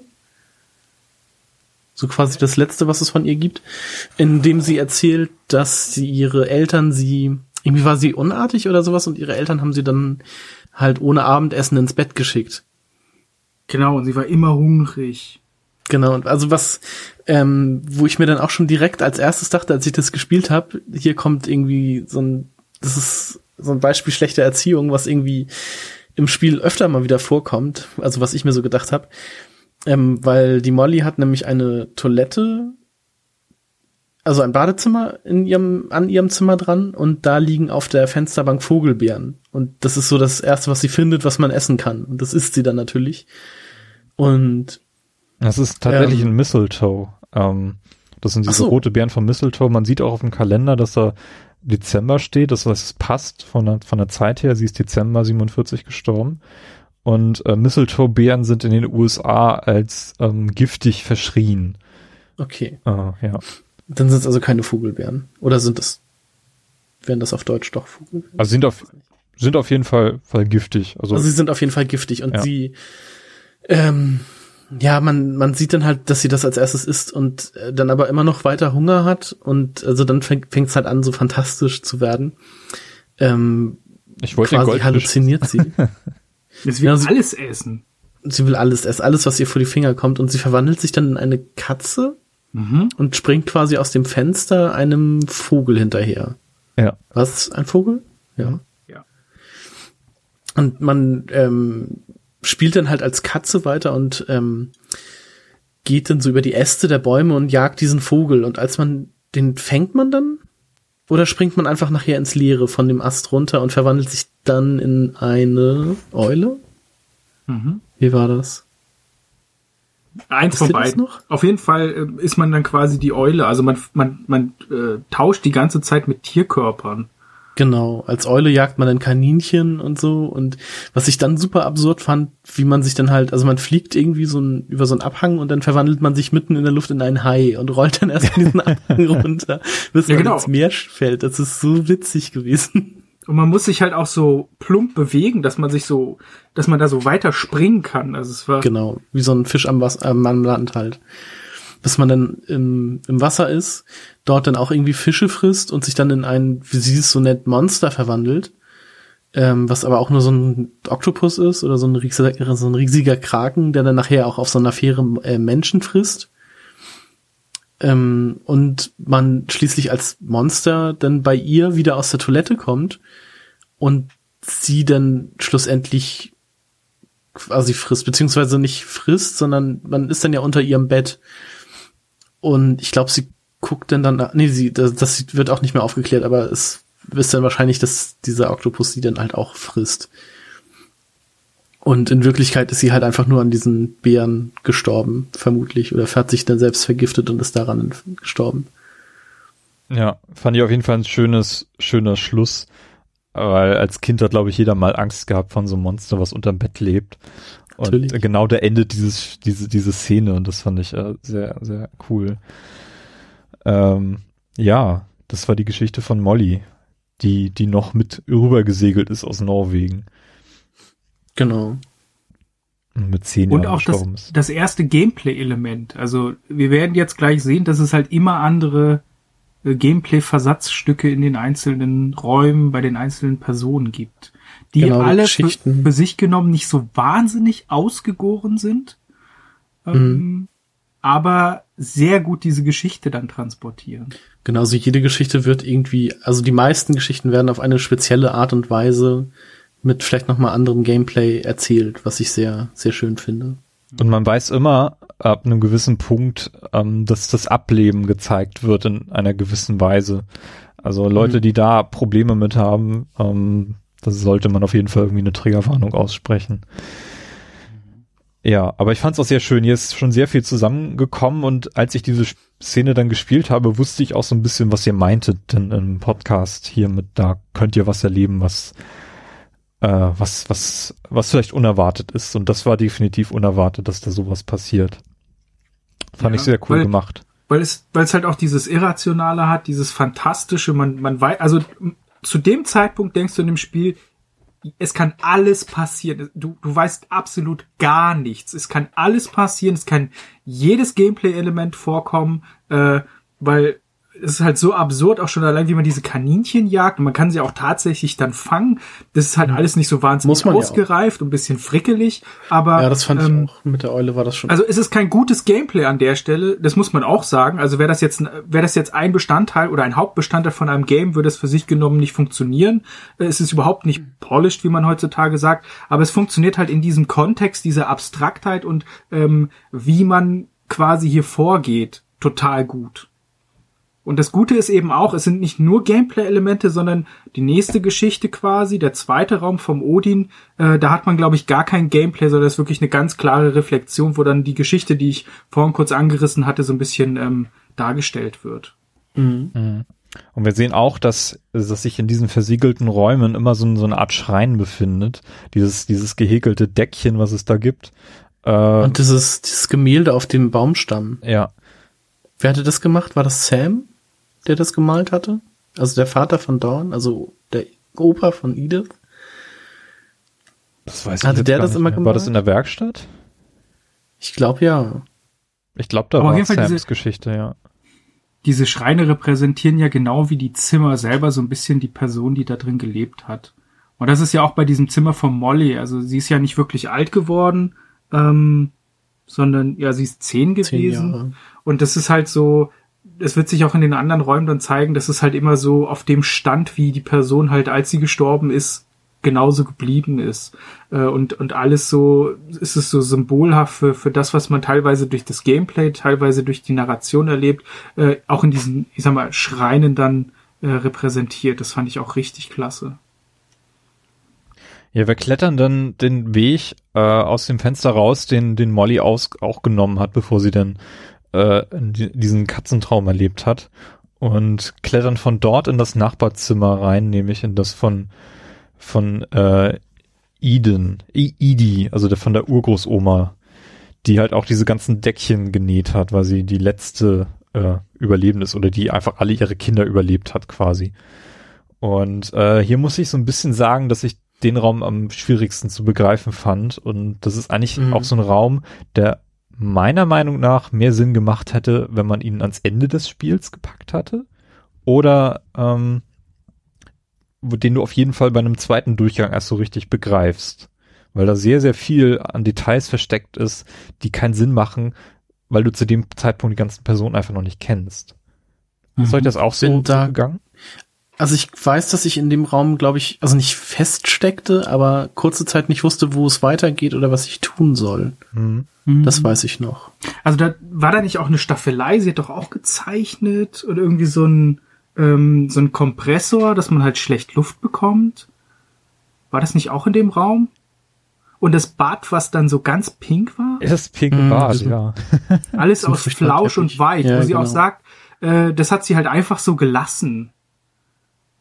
Ja, das wäre sehr cool. Das passt auch irgendwie nicht, nicht so richtig rein. Und da fand ich auch, fand ich auch mhm. sehr charmant. Ja. Aber das, was du gerade gesagt hast, kannst, das fand ich ziemlich interessant, weil ich hatte das zum Beispiel gar nicht. Also das, über das komplette Spiel habe ich, also ich stelle mich oft blöd an den Spielen und komme halt nicht weiter und sehe das Offensichtlichste nicht. Aber ich fand hier war die Benutzerführung durch die Geschichte, teilweise durch die Untertitel, die ja auch so ein bisschen ähm, äh, dir eine Richtung geben, war das richtig gut gelöst. Also ich fühlte mich nie so richtig verloren. Äh, aber gut, äh, bei ihr im Zimmer muss ich jetzt auch im Nachhinein sagen, also bei mir ist halt schon ein bisschen länger her, dass ich es gespielt habe, muss ich aber auch sagen, habe ich am wenigsten Erinnerungen an am wenigsten, was mir so noch gegenwärtig ist. Also du merkst halt, ähm, wenn du wenn du noch einen zweiten Durchgang machst, merkst du, wie sehr sie diese ganzen Tode zelebriert hat. Und ähm, das Krasseste ist eigentlich die, dieser Zeitungsartikel über den Mole Man, der unterm Haus lebt. Den kennst du zu dem Zeitpunkt noch nicht. Und die Verknüpfung, dass da mit Walter gemeint ist, die kriegst du nicht hin, wenn du diese Geschichte noch ah, nicht erlebt okay. hast zu diesem Zeitpunkt. Okay. Und ähm, das, das ergibt auch zum Ende hin nachher sehr viel Sinn, wenn du dir dann diesen Raum im Detail nochmal anschaust. Okay. Dann muss ich da vielleicht auch nochmal mhm. mit rein. Ja. Ja. Genau. Und hier lernt man, glaube ich, auch so nebenbei dann, oder stellt man fest, dass, dass Odin halt gestorben ist und ihr Mann, ich glaube, das, das ist da auch mit drin. Ihr habt ja schon diesen, diesen, diesen Dino, diese Dino-Rutsche erwähnt, die da als Wrack mhm. draußen steht. Und hier erfährst du, dass, äh, dass ihr Mann Sven gestorben ist, während er dieses Ding gebaut hat.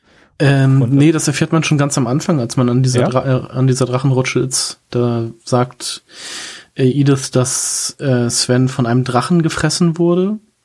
Und da kommt man halt darauf, also weil die äh, Rutsche ja auch eingestürzt ist, dass der halt einfach dabei ums Leben kam. Ja, aber das ist halt auch so Sensation, sensationsgeil dann aufbereitet hier, weil auch, glaube ich, hier für einen Zeitungsartikel an der Wand hängt, wo steht, dass, dass da jemand in dieser äh, geplagten Familie von einem Drachen getötet wurde und damit ist bloß diese Rutsche gemeint. Ja. Ja. Mhm. ja. Ich weiß gar nicht, wie genau kommt man denn hier eigentlich jetzt weiter zur nächsten Geschichte, die wir erleben. Ich glaube, durchs Badezimmer. Durchs Badezimmer, mhm. ne? Irgendwie durch die Wand kommt man in das Zimmer von Calvin und Sam. Genau. Die und beiden, waren das Zwillinge? Hm, ja doch, ne? Beide. Genau, das, das ist dieses zweigeteilte, dieses zweigeteilte Zimmer, wo dann das, ähm, der Bereich von Calvin mit diesem äh, Samtband durch diese Kordel abgetrennt ist, nachdem er gestorben war.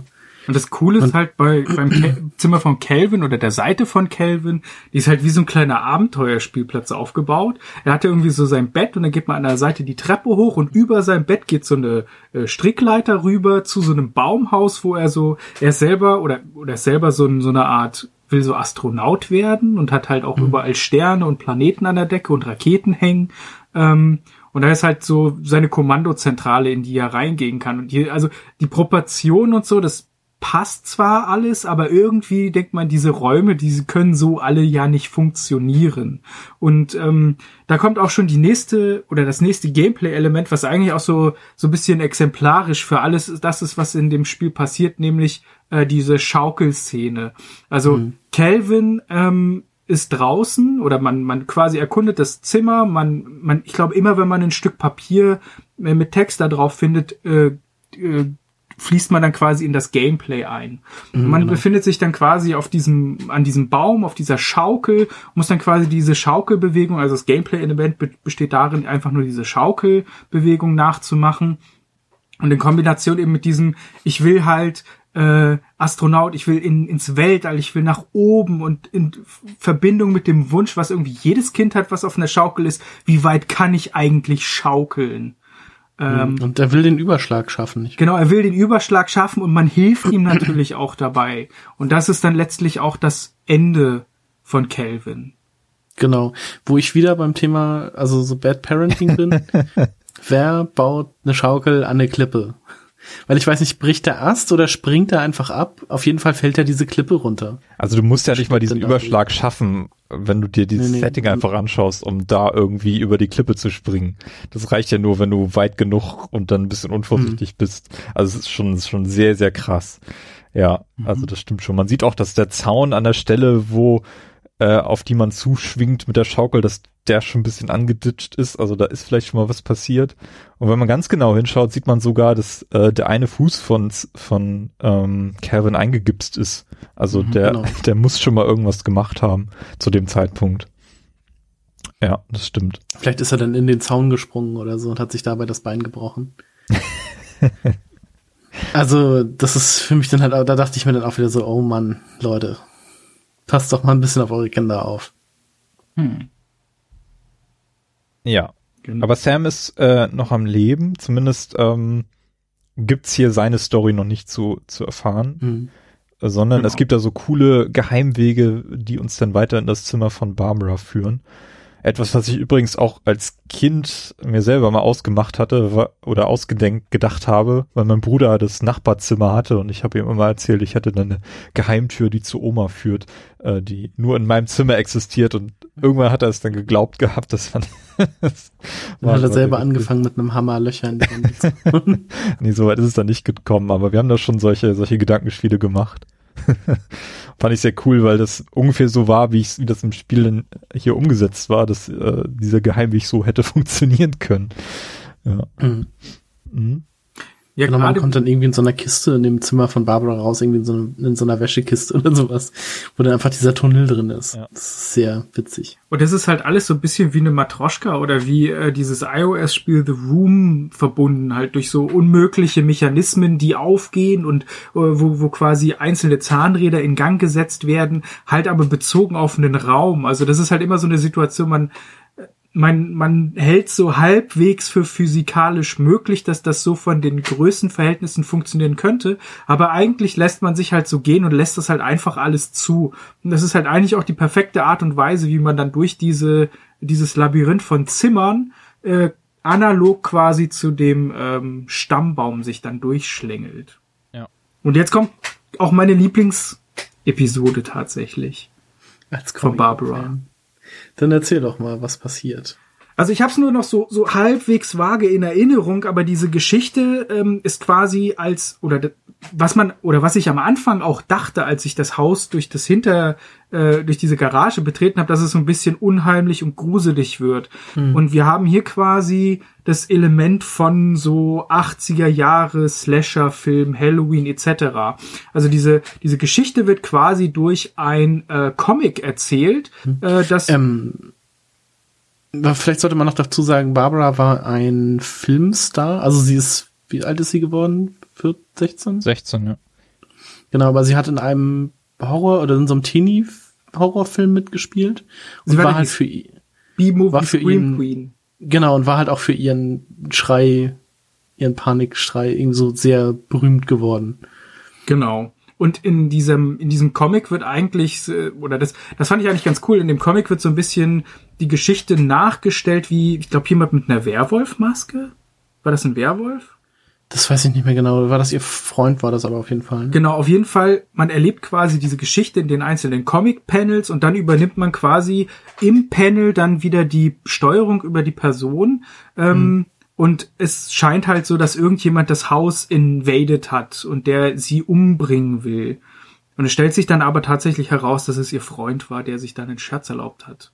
Genau, da erfährt man dann auch, wie man in den Keller kommt, was dann halt auch die Story an sich voranbringt. Ähm, ich fand die Erzählung in diesem Comic war sehr, hat mich sehr an das Spiel äh, 13 erinnert, das ja auch so ein Cell-Shading-Comic-Shooter damals war.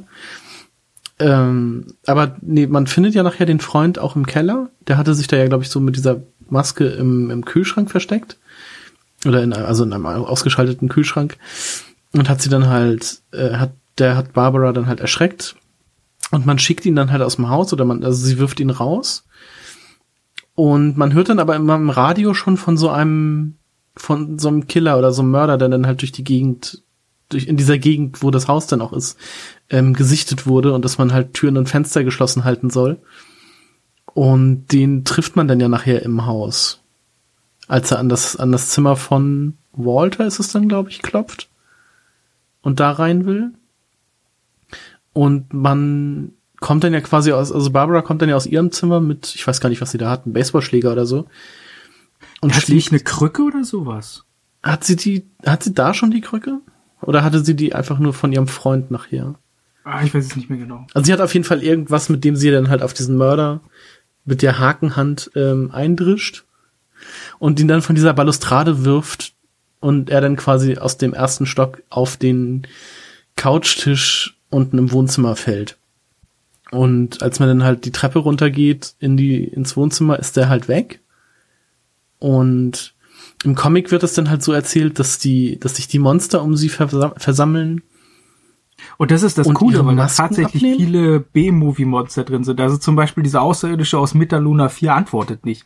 Also so ein Film, der total vergessen ist. Also da haben sie schon tief in die äh, Kiste gegriffen. Mhm. cool. Und ähm, dann nehmen die ja alle ihre Masken ab sozusagen und haben dann halt auch alle so Monstergesichter und bitten sie dann darum, dass sie einmal ihren ihren Scream Queen Schrei dann nochmal bringt und das tut sie dann auch und daraufhin endet dann auch der Comic. Also man erfährt wieder nicht, wie sie umgebracht wurde oder gestorben ist. Aber man kann dann halt davon ausgehen, dass es dieser Killer mit der Hakenhand war, dass er halt diesen Sturz auf diesen Glastisch überlebt hat hm. und sie dann im Erdgeschoss äh, dann überraschte und sie getötet hat. Aber es genau, wird wie nicht, halt in so einem richtigen Halloween-Film. Ja, aber es wird hm. nicht richtig aufgeklärt, wer es jetzt tatsächlich war. Nee, nee, also dadurch halt auch, dass im Comic halt nur diese Monster zu sehen sind, die halt wollen, dass sie einmal schreit, aber ihr halt äh, im Comic nichts tun. Mhm. Deshalb auch, erfährt man nicht, wie man, wie sie gestorben ist. Und auch insgesamt, wie das eingeleitet wird. Man kommt quasi in ihren Raum und das so ihr, wieder ihr Schreien mit so einer Filmrolle, der das quasi repräsentiert, dass sie, ich glaube, in einem Bigfoot-Film oder so, ich glaube, es ist gar kein Werwolf, mhm. sondern so ein so Werwolf-Bigfoot-Mischung-Ding. Und man nimmt quasi dieses Comic-Heft, das so ein bisschen ist wie äh, Weird Tales äh, oder so, und da geht dann halt dieses Gameplay los, dieses, es fügt sich so ganz logisch und völlig nahtlos ein. Das ja, fand das ich wieder ja so cool. Es springt dann ja auch immer so von Panel zu Panel. Das fand ich auch ganz cool. Also genau. als wenn man wirklich durch so einen Comic gehen würde. Ja. Auf jeden Fall. Ja, das Wichtige, was wir hier eigentlich mitnehmen, ist äh, zusätzlich die Information, wie wir in den Keller reinkommen. Mhm, und genau. äh, dass Walter den Tod von ihr mitgesehen hat, weil er sich zu dem Zeitpunkt unter ihrem Bett versteckt hat. Also der junge Walter, der zu dem Zeitpunkt acht war oder sechs, sechs war, glaube ich, ne? Moment mal, wann ist sie gestorben? Acht. 2000, war doch. 1960. Ja, Walter ist 52 geboren und sie ist 60 gestorben. Also ist er acht gewesen zu dem Zeitpunkt. Und ihn sieht man in dem Comic dann unter dem Bett verängstigt sitzen. Und das ist dann auch quasi. Unter seinem Bett sogar. Also das war in diesem Wahlzimmer. Ja, und das ist quasi der Übergang dann zu der Geschichte von Walter, der, die da stattfindet. Weil wir dann ja auch direkt quasi in den Keller dann gehen. Wir kommen dann ja erstmal, wir gehen durch den Geheimgang zurück und kommen dann hinter so einem Weinregal raus. Ganz mhm, genau. Und dass man so als Shortcut quasi aufmachen kann, ja. damit man nicht wieder durchs komplette Haus genau. alles muss. Ja. Und wenn, man sieht dann auch, dass nicht alles falsch war oder oder ausgedacht war, was in diesem Comic war, weil äh, an der Stelle, wo in dem Comic äh, dieser Sturz von äh, vom ersten Stock in, ins Wohnzimmer stattgefunden hat, da ist auch äh, dieses äh, Geländer äh, ausgebessert worden. Also es, da muss irgendwas stattgefunden haben. Hm. Was, ja, ja. ja, Fand ich, fand ich sehr cool, was da an Details dann wieder drin steckte. Ja, und wir und gehen dann, auch tatsächlich dann den Weg in den Keller runter, nachdem wir diese Spieluhr dann da den Schlüssel entnommen haben. Hm. Genau, wobei man vielleicht sagen soll, dass Walter nicht im Keller wohnt, sondern in einem Geheimraum noch, äh, den man durch den Keller zwar erreicht, aber noch weit hinter dem Haus dann sozusagen. Ja. Aber er, kann, er hätte durchs äh, in das Haus wieder gehen können jederzeit, wenn er wollte. Ja, genau. Ja. Aber man erfährt dann halt auch, dass Edie ihm immer Essen gebracht hat. Wir gehen ja auch durch seine Speisekammer durch. Da stehen ja tonnenweise Cerealien und Pfirsich, genau. er, ist ja, er ist ja eigentlich der Prepper, der sich quasi so auf diesen Atomschlag äh, vorbereitet hat, ähm, nur eben in einer anderen Form und da quasi jeden Tag seine Dose, was waren das, Pfirsiche oder so, die Pfirsiche. er da immer isst? Genau, die er da quasi aufmacht ähm, und immer so vor sich hin isst. Er ist auch relativ alt geworden dadurch, dass er sich da mhm. unten versteckt hat. Was war das, 53? Ja, ne? Ja, bis 2005 hat er gelebt. Genau, also eigentlich schon als, äh, nee, da war Edith noch nicht weg. Aber da müsste sie schon gelebt haben. Mhm. Ja, sie war da schon sechs zum dem Zeitpunkt, aber ihre Mutter hat nie von Walter erzählt, obwohl sie wusste, dass er da unten lebt. Mhm. Das hat, also sie wirft ihr das auch vor zu dem Zeitpunkt, als wir dann mit Edith da in seinen Kabuff einziehen und gucken, was ihm so widerfahren ist. Und dann sehen wir halt, wie sein, wie sein Leben so eintönig gewesen ist. Also wir sehen, wie das Datum an dem Kalender umschwingt und wir jedes Mal wieder so eine Dose äh, für sich öffnen müssen. Und äh, genau, irgendwie der Zug fährt vorbei, er isst seine Pfirsiche und der neue Tag beginnt. Ja. Genau. So ein bisschen wie bei Lost. Nie gesehen. Ja, und äh, schließlich ist er denn bereit, aus diesem Leben auszubrechen, diesen Fluch zu verlassen, aber er verlässt das Haus nicht durch die Tür, sondern er buddelt sich da irgendwie so einen Weg Richtung ähm, Zugtunnel. Mhm. Und äh, ja, dann passiert's.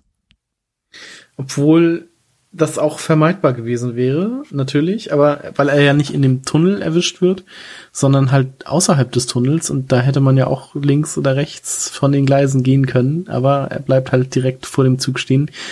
Ich weiß auch gar nicht, irgendwie macht es auch den Eindruck, als wenn er gar nicht wüsste, was das ist, weil er ja immer von so einem Monster redet, was außerhalb des seines seiner Welt quasi existiert und jeden Tag kommt. Aber eigentlich und ist es doch der Zug, oder? Ja, ja, genau. Und irgendwann kommt dieses Monster halt nicht mehr. Und nach ein paar Tagen, nachdem dieses Monster nicht mehr da war, verlässt er dann halt das, seine, seine Bleibe. Und wird dann aber trotzdem anscheinend irgendwie von einem Zug überfahren, weil er dann doch nochmal kam. Und als man mit Edith dann nachher da längs geht, sieht man nämlich auch, dass die, dass es da irgendwie so eine Art Erdrutsch oder sowas gegeben haben muss, weil die Schienen halt einfach aufhören an so einer Schluchtklippe, die dann halt, wo es dann halt runter ins Wasser geht. Ja. Da ist aber auch nicht definiert, wann das stattgefunden haben soll. Nee, nee. Wahrscheinlich irgendwie nach 2005. Ja, zwangsläufig.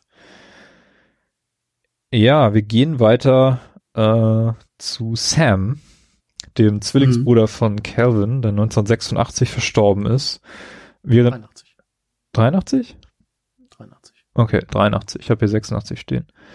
Äh, egal, auf jeden Fall war er mit Dawn, der Mutter von Edith, unterwegs beim Jagen. Und das ist eine Szene, die ich sehr schön und äh, toll gemacht fand, weil sie sich wieder mhm. komplett gameplay-technisch von den bisherigen Geschichten unterschieden hat. Und ähm, wir müssen fotografieren. Wir müssen ihn fotografieren, wie er gerade einen Baum anpinkelt. Ähm, wir müssen ein, äh, ein, was war das, ein Hirsch fotografieren, den sie mhm. jagen wollen. Und in dem Moment, wo wir abdrücken und ihn scharf gestellt haben, fällt dann auch der Schuss. Mhm. Und schließlich, äh, ja, wissen, er ist, er ist vielleicht tot, vielleicht ist er nicht tot. Wir gehen davon aus, dass dieser Hirsch tot ist und wollen ähm, quasi wie so eine Trophäe denn nochmal ein Foto von Dawn, Sam und dem Hirsch schießen mit dem Zeitraffer, Zeitauslöser. Das habe ich erst nicht gerafft. Das habe ich beim ersten Mal auch nicht äh, verstanden. Da steht eben die Kamera auf den Hirsch gerichtet. Dawn sitzt schon neben dem Hirsch und ähm, Sam stellt den Zeitraffer ein und bleibt dann da stehen. Und ich habe da halt nicht gerafft, dass ich in dem Moment ihn dann wieder steuere und dann da oben hin äh, jagen muss, bevor der Zeit der Auslöser abgezogen hat. Das wird dann auch natürlich vom Spiel sofort kommentiert mit, naja, du musst da schon rechtzeitig herkommen und so. Das fand ich sehr cool gemacht. Also sowas habe ich tatsächlich noch nicht gesehen. Ja, und in dem Moment, wo wir denn oben ankommen bei dem Hirsch, äh, fällt uns dann auf, dass der doch noch am Leben war und äh, Sam stürzt dann äh, ja diese Klippe runter und kommt dabei ums Leben. Und ich glaube, das ist auch etwas, was Dawn dann Edith äh, Zeit ihres Lebens verschwiegen hat, dass das hier stattgefunden hat. Mhm. Ja. Also das war eine, man, also gameplay-technisch eine ganz tolle Szene, hat echt viel Spaß gemacht, mhm. das zu machen. Weil man dann halt ab und zu entweder als Dawn Fotos schießt oder halt als Sam Fotos schießt. Ja, ja. Und ich glaube, Dawn ist auch die, die den Hirsch erschießen soll, oder? War das nicht so? Aber sie macht's nicht, oder? Doch, doch, sie schießt, sie muss doch. Also sie. Aber man schießt es selber nicht. Nee, man macht ja nur das Foto. Genau. Das fand ich zum Beispiel cool, dass man nicht gezwungen wird, quasi diese, dieses, dieses Schießen zu übernehmen, sondern lediglich das Foto da macht. Ja, das stimmt. Ja, damit haben wir alle äh, Mitglieder umgebracht aus dieser, aus dieser Linie und gehen in die nächste Zeitlinie. Da ist nämlich Dawn, die Mutter, und ihre beiden Geschwister sind Gus und Gregory. Und Gregory ist nur ein Jahr alt geworden, während Gus, äh, ich glaube, 13 äh, geworden ist. 13, genau. Genau. Carsten, wie geht's beides. Da? Mit wem fangen wir denn an? beides, beides wieder gute Beispiele für schlechte Erziehung, beziehungsweise Bad, Bad Parenting. Bad Parenting. Einen cooleren ja. Begriff. Ähm, ich weiß nicht, mit wem macht man weiter? Kommt erst Gus und dann Gregory? Erst Gregory. Erst Gregory. Genau, der sitzt in der Badewanne und spielt dann halt oder wird gewaschen von seiner Mutter. Das wird dann ja die Kay gewesen sein. Ähm, wird gebadet und spielt dann halt mit seinen Figürchen, das ist so eine Quietsche-Ente und einem Frosch, den man dann quasi steuert. Also man steuert nicht Gregory, sondern man steuert seine Spielzeuge. Und Kay wird angerufen von von Sam. Sam ist, ist ihr oder? Mann, ne? Mhm. Ja. Wird ja so sein, glaube ich. Auf jeden Fall wird sie einmal angerufen und lässt dann halt Gregory alleine. Und er spielt dann halt rum und der Frosch, also dieser Aufziehfrosch, der schüttet dann irgendwie so ein Schaumbad-Zeugs ins Wasser. Glaube ich, das passiert alles so beim ersten Mal. Und ähm, Kay kommt dann wieder, lässt das Wasser ab. Und als sie dann halt Gregory aus der Wanne nehmen will, um ihn abzutrocknen, ähm, wird sie wieder angerufen. Und sie geht dann, lässt ihn dann wieder alleine, macht die Tür von dieser Badewanne zu. Also das ist da so eine Glasfront, das ist wie so ein Duschvorhang. Halt kennt man ja heutzutage auch noch ab und zu mal. Ähm, und er spielt dann weiter mit seinem Spielzeug und lässt dann das Wasser wieder an. Und er trinkt dann nachher sozusagen in der Badewanne.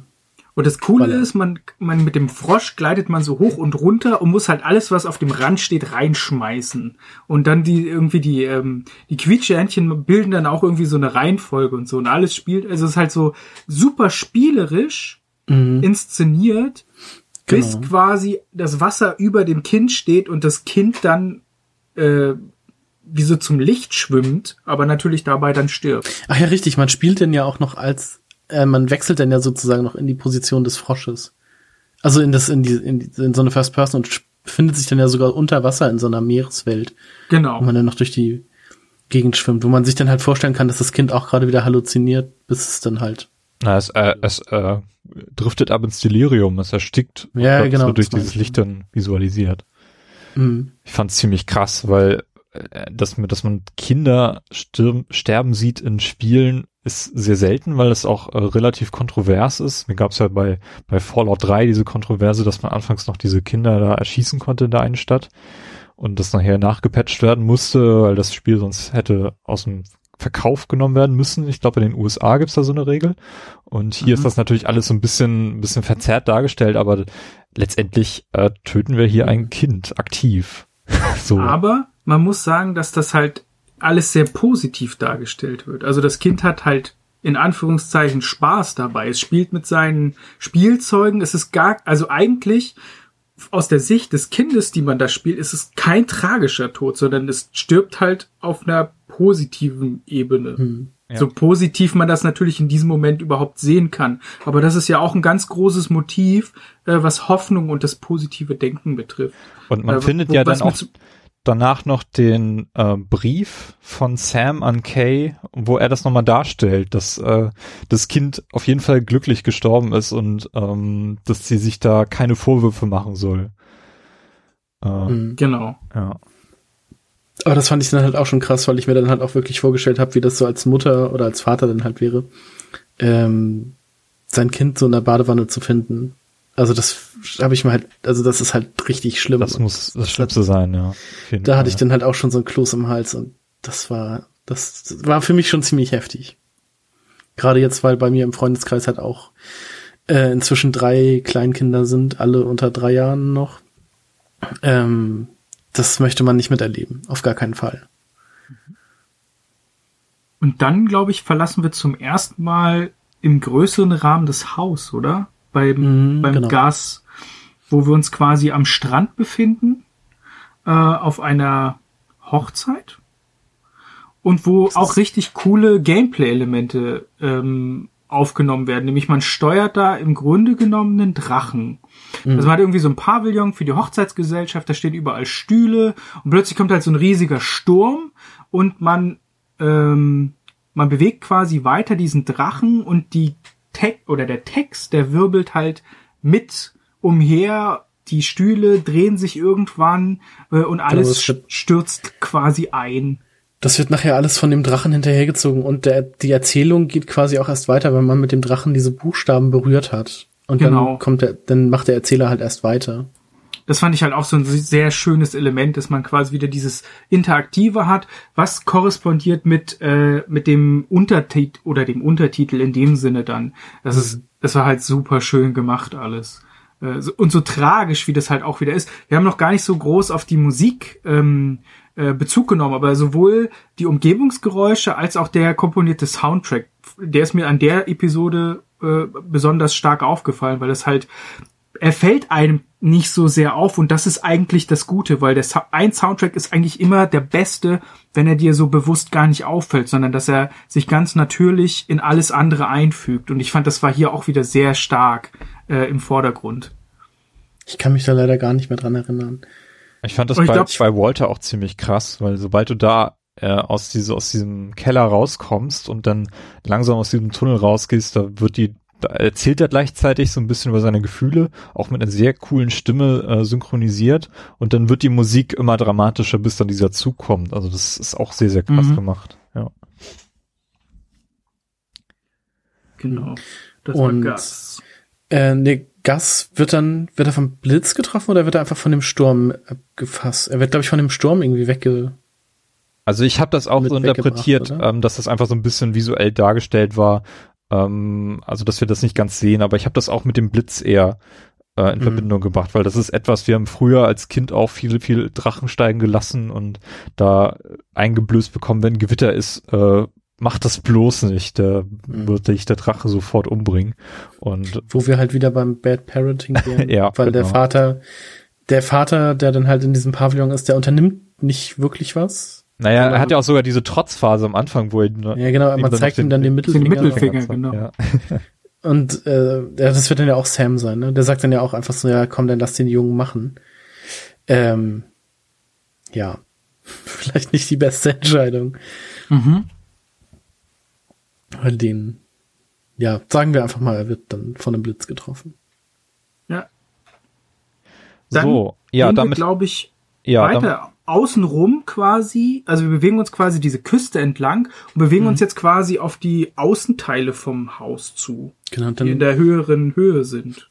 Da klettert man dann über diesen Baum aufs Dach, wo man dann halt, also in dem Moment sagt Edith dann halt auch, ähm, dass sie im 22. in der 22. Woche schwanger ist weil sie da irgendwie Bezug auf ihre Mutter nimmt, so von wegen, so meine Mutter hätte vielleicht gewollt, dass ich das so mache, aber vielleicht hätte sie dann nicht gewusst, oder sie hat bestimmt nicht gewusst, dass ich dann schon seit 22 Wochen schwanger bin.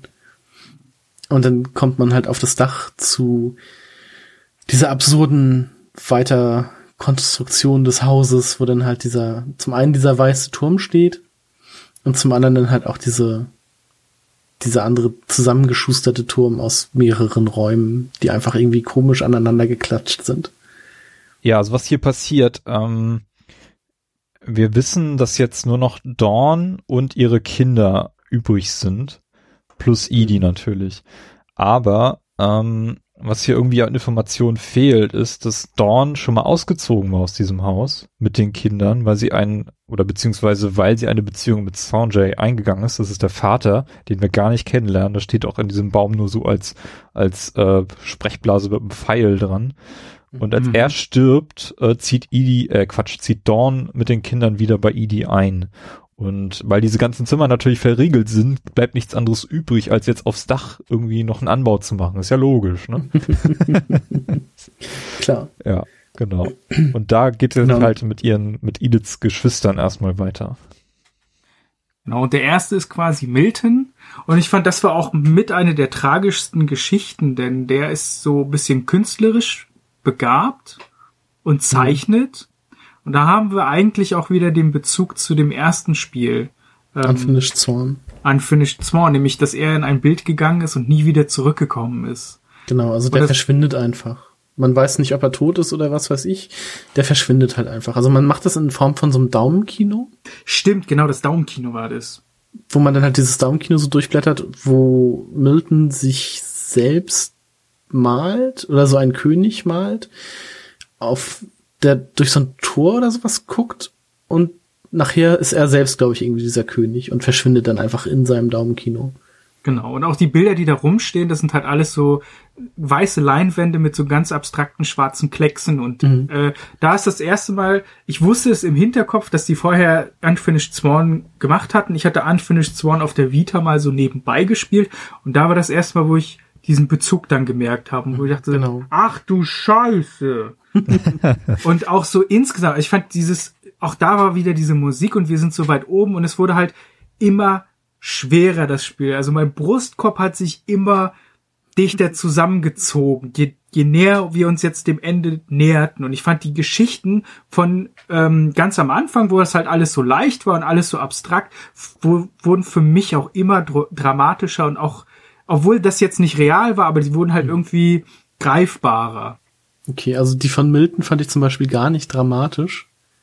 Also weil man weiß ja nicht, was mit ihm passiert ist. Er war halt einfach weg. Ja, genau. Ähm, es ist halt so dieses Drama. Ja. Also so dieses. Ja, ja, gut. Weiß es halt schon. Ähm, und ich fand das aber ganz cool, dass, weil man das Königreich, beziehungsweise so eine Nachbildung dieser Stadt aus Unfinished Sworn unten bei ihm im, in diesem Turm sieht. Da ist so ein, so ein Diorama oder so, also nicht, so doch, so ein Diorama aufgebaut. Genau. Ja. Genau, und Ian da Dallas hat auch, auch hergestellt. Hat, also der Game Creative Director hat auch bestätigt in einem Reddit-Thread, dass äh, Milton denn der König in The Unfinished Sworn wird. Und wenn man so will, ist das ein Easter Egg oder so ein nettes Detail. Ich würde es auch eher so abtun. Man könnte auch sagen, das ist so das wirklich übernatürliche Element, was hier stattfindet, aber tatsächlich ähm, wird Milton einfach als vermisst äh, bezeichnet auf seinem Grabstein. Der existiert zwar, da steht aber kein Todesdatum drauf. Und es war auch der Grund, warum äh, Dawn nicht schon viel früher aus dem Haus wieder ausgezogen ist, weil sie halt einfach gewartet hat, dass Milton wieder zurückkommt. Und sie hatte gesagt, wenn ich jetzt irgendwo hinziehe, wo er nicht weiß, wo er uns finden kann, das, dann, dann wird es noch viel schlimmer, deswegen bleiben wir lieber hier. Und mhm. das ist halt die Geschichte um, um Milton. Ist sehr kurz, aber auch irgendwie sehr krass und fügt sich auch sehr gut in diese, in diese gesamte verrückte Geschichte ein, finde ich. Mhm. Mhm. Gerade weil man ja auch das Spiel hat, dass man dann halt noch vertiefen kann. Was dem Ganzen halt irgendwie noch so eine, ja, so eine andere Note gibt. Also das, das fand ich super krass. Mhm. Ja. Und dann gehen wir halt in diesen anderen Teil des Hauses, der da oben drauf gebaut wurde, wo man dann auch noch sieht, dass es da so eine Schule gibt, also so ein, so ein Klassenzimmer, wo Dawn ihre drei Kinder dann unterrichtet hat. Mhm. Um sie zu äh, schützen. Beziehungsweise, ja, ja, sie war ja auch Lehrerin, ne? Sie hat ja mhm. als Berufslehrer gearbeitet, sie hat auch Bücher geschrieben, zumindest eins sehen wir da sehr häufig, weil sie da wohl Kopien nach Hause geliefert bekommen hat. Und wir wissen auch, dass sie in Indien eine Weile lang unterrichtet hat. Also sie. Genau, weil sie da ja auch Sanjay kennengelernt hat. Genau, sie ist also qualifiziert dann auch als Lehrerin, die, die Kinder zu erziehen und hat da eben so ein kleines Schulzimmer irgendwie eingerichtet auf dem Dach. Genau. Aber auf der anderen Seite, Entschuldigung, auf der anderen Seite sieht man da halt auch schon ihr, also ihre in Anführungszeichen paranoide Art. Also ich habe das so interpretiert, sie erzieht ihre Kinder da, damit sie halt nicht zur Schule gehen können, weil wenn die zur Schule gehen, dann befinden sie sich an Orten außerhalb von ihrer Reichweite und sie hat halt Angst um die Kinder. Und deswegen unterrichtet sie die da oben. Ja. Das stimmt, ja. Das kann man so sehen. Auf jeden Fall. Genau. Und dann kommen wir eigentlich auch schon zu der, ähm, es ist, ich weiß nicht, ist es die längste Geschichte? Auf jeden Fall ist es die am schönsten erzählte, mhm. nämlich die von Louis, der in mhm. einer, in dieser Fischfabrik gearbeitet hat. Und damit sind wir jetzt endlich im Jahr 2010 und wollen wissen, was passiert. Genau. Warum, warum wurde das Haus danach verlassen? Genau. Und wer möchte das erzählen? Also Louis, wenn man erstmal in sein Zimmer kommt, merkt man halt so, oh, hier sind überall Handpflanzen und irgendwie so Neonlicht und er ist so ein bisschen ah, ja, richtig, Drogen ist, Er wohnt in diesem das Boot. Das war dieses ne? Boot, genau. Mhm. Er hat so ein das Boot da oben auf dem Dach, genau. Und das, da steht so ein Computer, da steht eine Videospielkonsole und Edith erzählt dann auch, dass sie mit ihm noch sich häufig getroffen hat und dann haben die da irgendwas zusammen gespielt und also da connectet man direkt richtig mit dieser Person, weil man da irgendwie anknüpfen kann. Und äh, ja, dann äh, startet die Geschichte von, von Louis. Genau. Und Louis arbeitet in der Fischfabrik. Ähm, und wir haben quasi ganz lange diese Game-Komponente, dass wir einen Metall-Stahltisch vor uns haben. Es kommt ein Fisch rein, wir nehmen den Fisch äh, und schieben ihn rüber zur Säge, die ihm den Kopf abtrennt. Das ist ja, so eine Guillotine. So eine Guillotine, ja. Oder Guillotine, genau. Und das ist im Prinzip die ganze Zeit erstmal ähm, dieses total stumpfe, monotone und das in Verbindung dann mit diesem Zimmer, wo er eher so psychoaktiv unterwegs ist, wo sich dann so alles so ein bisschen für mich erklärt hat, ähm, dass er aus dieser langweiligen, stumpfen Welt äh, entfliehen will, indem er sich quasi in die Drogen gibt. Und dann verändert sich ja auch das Gameplay. Was passiert denn da? Ähm, es kommt eine zweite Komponente, das halt, also man schiebt weiterhin quasi mit dem, ich glaube, das macht man mit dem rechten Stick.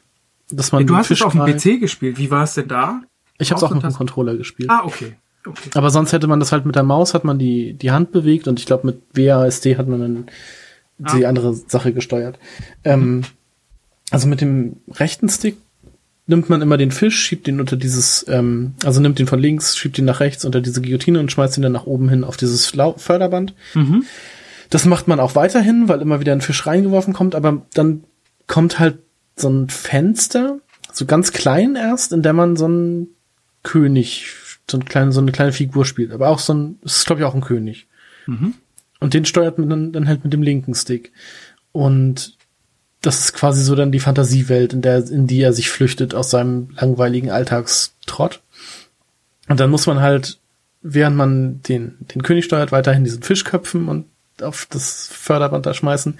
Und es verschwimmt dann halt auch so ein bisschen, weil es zum Beispiel eine Tür gibt in diesem Königreich, die dann halt von einem großen Fisch versperrt ist und die dann halt aufgeht, sobald man einen weiteren Fisch köpft. Dann wird halt auch da der Fisch in zwei Teile getrennt und man kann durch diese Tür und nachher segelt man irgendwie zu anderen Königreichen und kann sich da dann auch noch so entscheiden, ob man jetzt links längs geht und einen irgendwie so einen Drachen tötet oder rechts längs fährt und irgendwas anderes macht.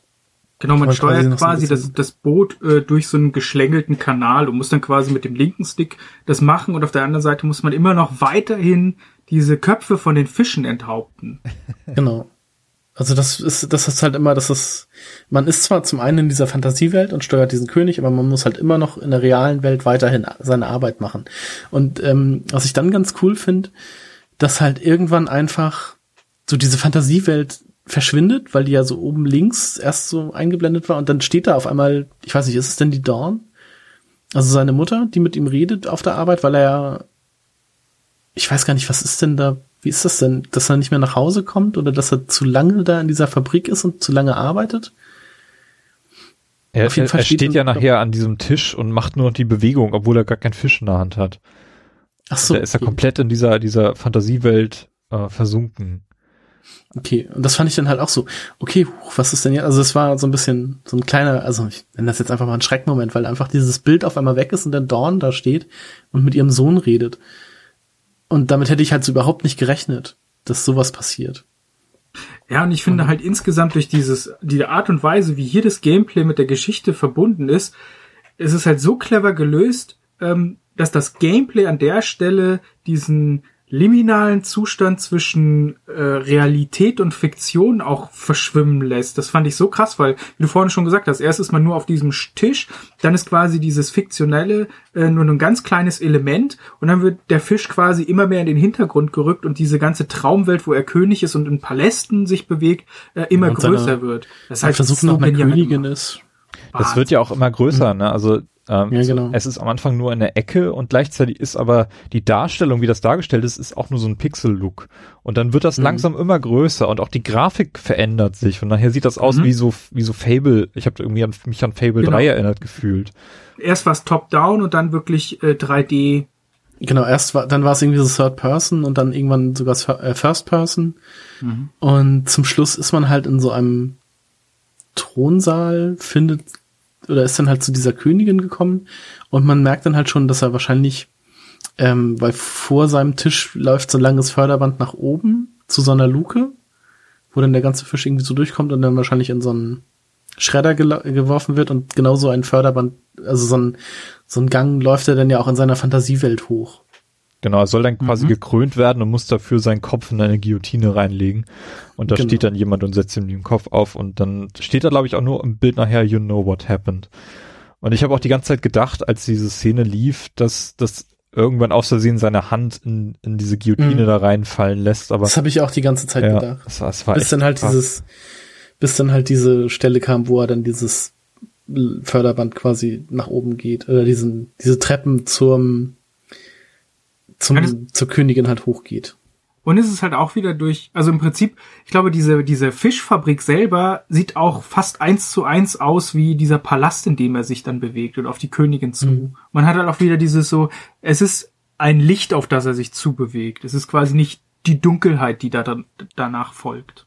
Genau, und man, man äh, läuft doch eigentlich auch noch mal irgendwie durch so einen Flur, das halt auch noch in dem Königreich ist, und dann wechselt die Perspektive aber plötzlich in seine Umkleidekabine und mit den Spinden und sowas und dann, also diese Übergänge, die sind halt sehr, ja, das, das geht halt alles so ineinander über. Dass er sich halt wirklich, dass man halt wirklich sieht, dass er nur noch in dieser Fantasiewelt lebt. Und nicht mehr in der realen Welt. Wie fandet ihr diese Geschichte? Ich fand die, glaube ich, wirklich mit am schönsten. Also mhm. so vom, wie sie designt ist, wie sie erzählt ist und so, das fand ich, das war so ja. der Höhepunkt des Spiels. Ja, ich fand auch, also sie haben es halt ganz geschickt gemacht. Also für mich haben sie halt ähm, mit der Barbara, mit dem, mit der Comic-Episode und der Schaukel am Anfang sehr gute Akzente gesetzt und ganz hinten raus mit dem Unfinished Sworn und dann dieser Episode halt den Klimax so richtig nach oben gehalten. Und ich finde halt vom Gameplay und wie das Ganze in die Narration eingebunden ist, ist das mit das absolut cleverste ähm, gewesen. Siehst du das anders, Timo? Nee, ich bin da ganz bei euch. Ich würde sogar sagen, also für mich ist das die mit Abstand beste Mini-Geschichte aus diesem Spiel, weil sie für mich zum allerersten Mal für jemand Fremdes, der solche Situationen nicht kennt, begreifbar macht mit einfachsten Mitteln, was eigentlich Tagträumen bedeutet. Also wenn du irgendwie mhm. eine monotone Tätigkeit nachgehst und dich nach und nach in eine Fantasiewelt entfließt, die du dir selber aufbaust, die wird immer größer. Du kannst, also es ist ja nicht nur, dass du sie irgendwie einmal vor dich hin entwickelst, sondern du kannst ja auch mehrere Tage hintereinander die gleiche Tätigkeit machen und äh, dich in diese, diese, diese Fantasiewelt vertiefen. Ähm, also für mich ist das wirklich so eine Blaupause, wenn es darum geht, jemand anderem zu erklären, wie sehr man in so einer Traumwelt versinken kann und dass es auch wirklich gefährlich sein kann. Und mhm. auch wirklich, du musstest ja beide Tätigkeiten machen, sowohl diese monotone Fischtöte-Tätigkeit als auch dann dich aktiv durch die Traumwelt zu bewegen, die immer komplexer wird. Du musst dann nachher Abzweigungen nehmen mit deinem Schiff und aktiv da irgendwelche Figuren steuern. Und das wird immer komplexer und das, das visualisiert sehr gut, was es bedeutet, in so einer Traumwelt zu sein. Und ich glaube, dass sehr, sehr viele Menschen sowas schon mal erleben kann und auch nachvollziehen können. Also ich selber da. nehme mich da nicht aus. Ich habe sowas tatsächlich auch mal gehabt, so eine extrem krasse Phase, wo ich so Tagträume gehabt habe und dem Alltag entfliehen wollte und ähm, ich hätte es nicht besser darstellen können. Also das ist Wahnsinn, was hier, was hier gezeigt wurde. Das ist wirklich etwas, was man nur mit diesem Medium genauso hätte zeigen können und nicht anders. Und äh, das, also ist für mich eigentlich braucht man die, nur diese Szene, die ist wirklich wichtig. Die wurde halt auch oft genannt, mhm. auch in vielen Podcasts oder sowas wurde die halt auch explizit nochmal angesprochen, beziehungsweise so in Jahresrückblicken oder so auch nochmal gezeigt. Ja, einfach weil sie dich auch so lange diese, diese mechanische Bewegung machen lassen. Also die kommt ja selber schon eintönig vor und du denkst so, oh Gott, wie lange muss ich das jetzt hier noch machen? bis mhm. dann quasi dieses kleine Fenster unten auftaucht und man eine zweite Aufgabe bekommt, die einen irgendwie ausfüllt in dem Moment. Also es ist ein sehr, sehr, sehr wichtiger Punkt. Mhm. Da kann ich vielleicht auch nochmal von mir erzählen, von meiner Arbeit. Ich montiere ja momentan äh, Hydraulikzylinder, beziehungsweise nur die, die Stangen. Und das ist halt auch immer so ein Stange nehmen, auf die Vorrichtung legen, Kolben drauf, Führung, äh, Führung drauf, Kolben draufschrauben, Stange weglegen, neue Stange nehmen, Kolben, äh, Führung drauf, Kolben drauf, Stange weglegen, neue Stange nehmen. Das ist halt auch sehr monoton. Monoton und ähm, das kommt bei mir dann auch vor, dass ich mich mal in meine Fantasie so ein bisschen zurückziehe. Also ich habe das Glück, dass ähm, wir noch ein Radio haben und dass dann halt auch nochmal Musik oder so im Hintergrund läuft. Und dann male ich mir halt auch manchmal so Szenarien aus, die sich dann halt so mit der Musik verbinden, was dann mich so ein bisschen ja bei Laune hält, weil sonst ist mir das halt auch, das ist halt auch immer so manchmal richtig krass, wenn man dann einfach ähm, nur diesen monotonen Kram macht. Ich finde das spannend, weil wenn ich jetzt drüber nachdenke, ähm, ich habe mal in, in einem Verlag ähm, Aufkleber, Adressaufkleber auf Hefte gemacht und zwar auf viele tausende Hefte. Und mhm. da, mir ist es gar nicht so, jetzt fällt es mir halt ein, wo ihr darüber redet, so monotone Sachen mal gemacht zu haben. Aber das war auch so, wobei ich da mich nicht in eine Fantasiewelt in dem Moment geflüchtet habe, sondern in ähm, eher in so Zählen und Kalkulation. Wie viel schaffe ich pro Minute? Wie viel muss ich noch machen, um fertig zu sein. Aber man, also das ist halt krass, wie schnell so der Geist wegdriftet von, weil du wirklich nur diese Mechanik und mehr ist es hier ja auch nicht, es ist eine Spielmechanik, die man da äh, ausführt. Wie schnell man quasi davon dann äh, geistig wegzieht, um quasi irgendwie äh, sich zu beschäftigen. Das ist schon krass. Wahnsinn. Und das, das habe ich momentan halt auch echt häufig, wenn ich dann auf der Arbeit bin. Das ist gut ist halt, dass man noch einen Kollegen neben sich hat, mit dem man sich dann ab und zu nochmal unterhalten kann. Oder so, aber wenn man dann halt wirklich nur da steht und so immer das Gleiche macht, dann ist das halt echt, ja, es wird halt langweilig beziehungsweise sehr eintönig. Mhm. Also wenn ich sowas habe mittlerweile, dann habe ich eher so das Gefühl, dass ich da kreativ werde, so gedanklich und äh, auch für diesen Podcast mir irgendwas ausdenke, was man noch machen könnte und äh, ganz oft vergesse ich das dann auch hinterher einfach aufzuschreiben, aber es habe tatsächlich manchmal so so einfach so Kreativphasen, während ich eine andere monotone Tätigkeit mache und das kann ja, man durchaus Dingen, auch mit reinziehen. Ja. Man kann es halt auch mit relativ banalen Videospielen gleichsetzen, wo man wirklich auch nur ganz einfache, banale Sachen tut. Wo man nebenher einfach, also ich sag mal, vielleicht jetzt nicht unbedingt FIFA, aber zum Beispiel Picross oder so. Nein, aber so, oder sowas wie, wie Tetris oder sowas, äh, was halt einfache mechanische Dinge sind, zu dem man aber zum Beispiel sehr gut andere Sachen, ein Hörbuch oder ein Podcast, ja, genau. irgendein, was einen dann quasi geistig noch beschäftigt. Äh, das ist ja gar nicht nur irgendwelche monotone Arbeit, sondern man kann es auch ganz klar auf dieser Gameplay-Ebene ähm, äh, verorten, dass es halt überall das letztlich auch gibt, wo ich nicht sehr, sehr viel äh, bei dem, was ich tue, nachdenken muss, sondern wirklich nur noch mechanisch reagiere. Wie genau, letztlich genau, also auch in einem Multiplayer-Match von einem Shooter, wo ich, wenn ich jetzt nicht gerade in einem Team spiele, auch einfach nur zack, mein, mein, meine, mein Tunnelblick habe, vielleicht noch einen Podcast auf dem Ohr und einfach alles wegrotze. Also, ja. weil du eben äh, Picross ansprachst, das mache ich halt. Ich spiele halt super viel Picross auf dem iPad oder auf der Switch oder auf dem 3DS oder so, wo es halt gerade was ist, äh, was gibt und was ich noch nicht gespielt habe. Ähm, auf dem iPad habe ich jetzt irgendwie, da gibt's so eine bestimmte Reihe, da habe ich jetzt irgendwie den siebten Teil zu fassen und ich mache dann halt auch immer nur die schwersten Sachen. Und da kann man halt super nebenbei irgendwie Musik hören oder halt einen Podcast oder ein Hörbuch oder sowas. Das ist halt super. Und das beschäftigt einen halt so ein bisschen, weil ich könnte auch nicht einen Podcast so alleine hören und irgendwie einfach nur im Sessel sitzen oder so. Nee, das genau, geht auch nicht. Du brauchst halt irgendwas zu tun. Irgendwie mhm. eine ganz leichte Beschäftigung. Also es ist halt, es ist halt so vielschichtig, dieses Thema eigentlich. Es ist krass. Also ich finde auch, bevor man irgendwie sich so eine riesige Tagtraumwelt aufbaut, hört lieber einen Podcast. Oder vielleicht hört ihr auch gerade diesen Podcast, weil ihr eine monotone Tätigkeit nachgeht. So mache ich das nämlich vielleicht immer. Fische köpfen. Also irgendwie, wenn ich auf dem Weg zur Arbeit bin oder zu Hause abwasche oder keine Ahnung, Wäsche aufhänge, da höre ich immer Podcasts bei und das, das äh, regt halt auch zum Denken an. Also sehr viele Podcasts sind ja auch irgendwie wissenschaftlich, die ich abonniert habe und äh, da muss man halt auch mitdenken, wenn man da mitkommen möchte und das, das lenkt halt auch ab, nicht in so eine mhm. Tagtraumwelt abzudriften. Also ich bin da durchaus anfällig für und ich habe da die Podcasts halt entdeckt, um, um genau das zu vermeiden. Ja, sehr cool. Also diese Geschichte ist wirklich der Wahnsinn, die, die Lewis da erzählt hat. Wollen wir es abschließen? Wir haben noch äh, Dawn und Edie, die so eine Art mhm. Geschichte haben. Die ist dann gemeinsam. Genau. Das ist so quasi so, dass man sich weiter darauf zubewegt und ich glaube, man bewegt sich auf die Küche zu.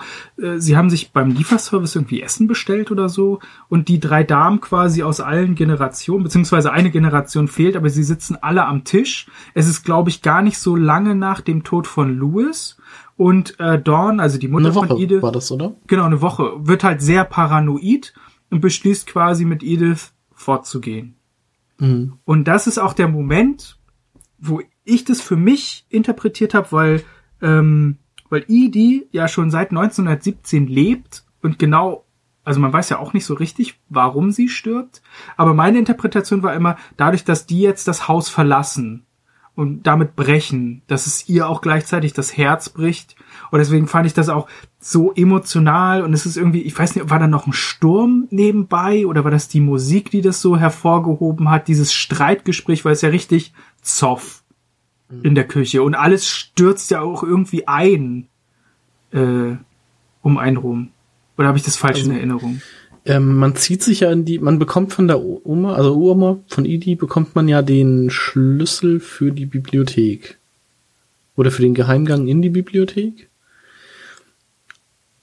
Nee, sie und sagt, ähm, du geh mal in die Bibliothek, ähm, da liegt was für dich. Wir, die Erwachsenen genau. müssen sich mal unterhalten.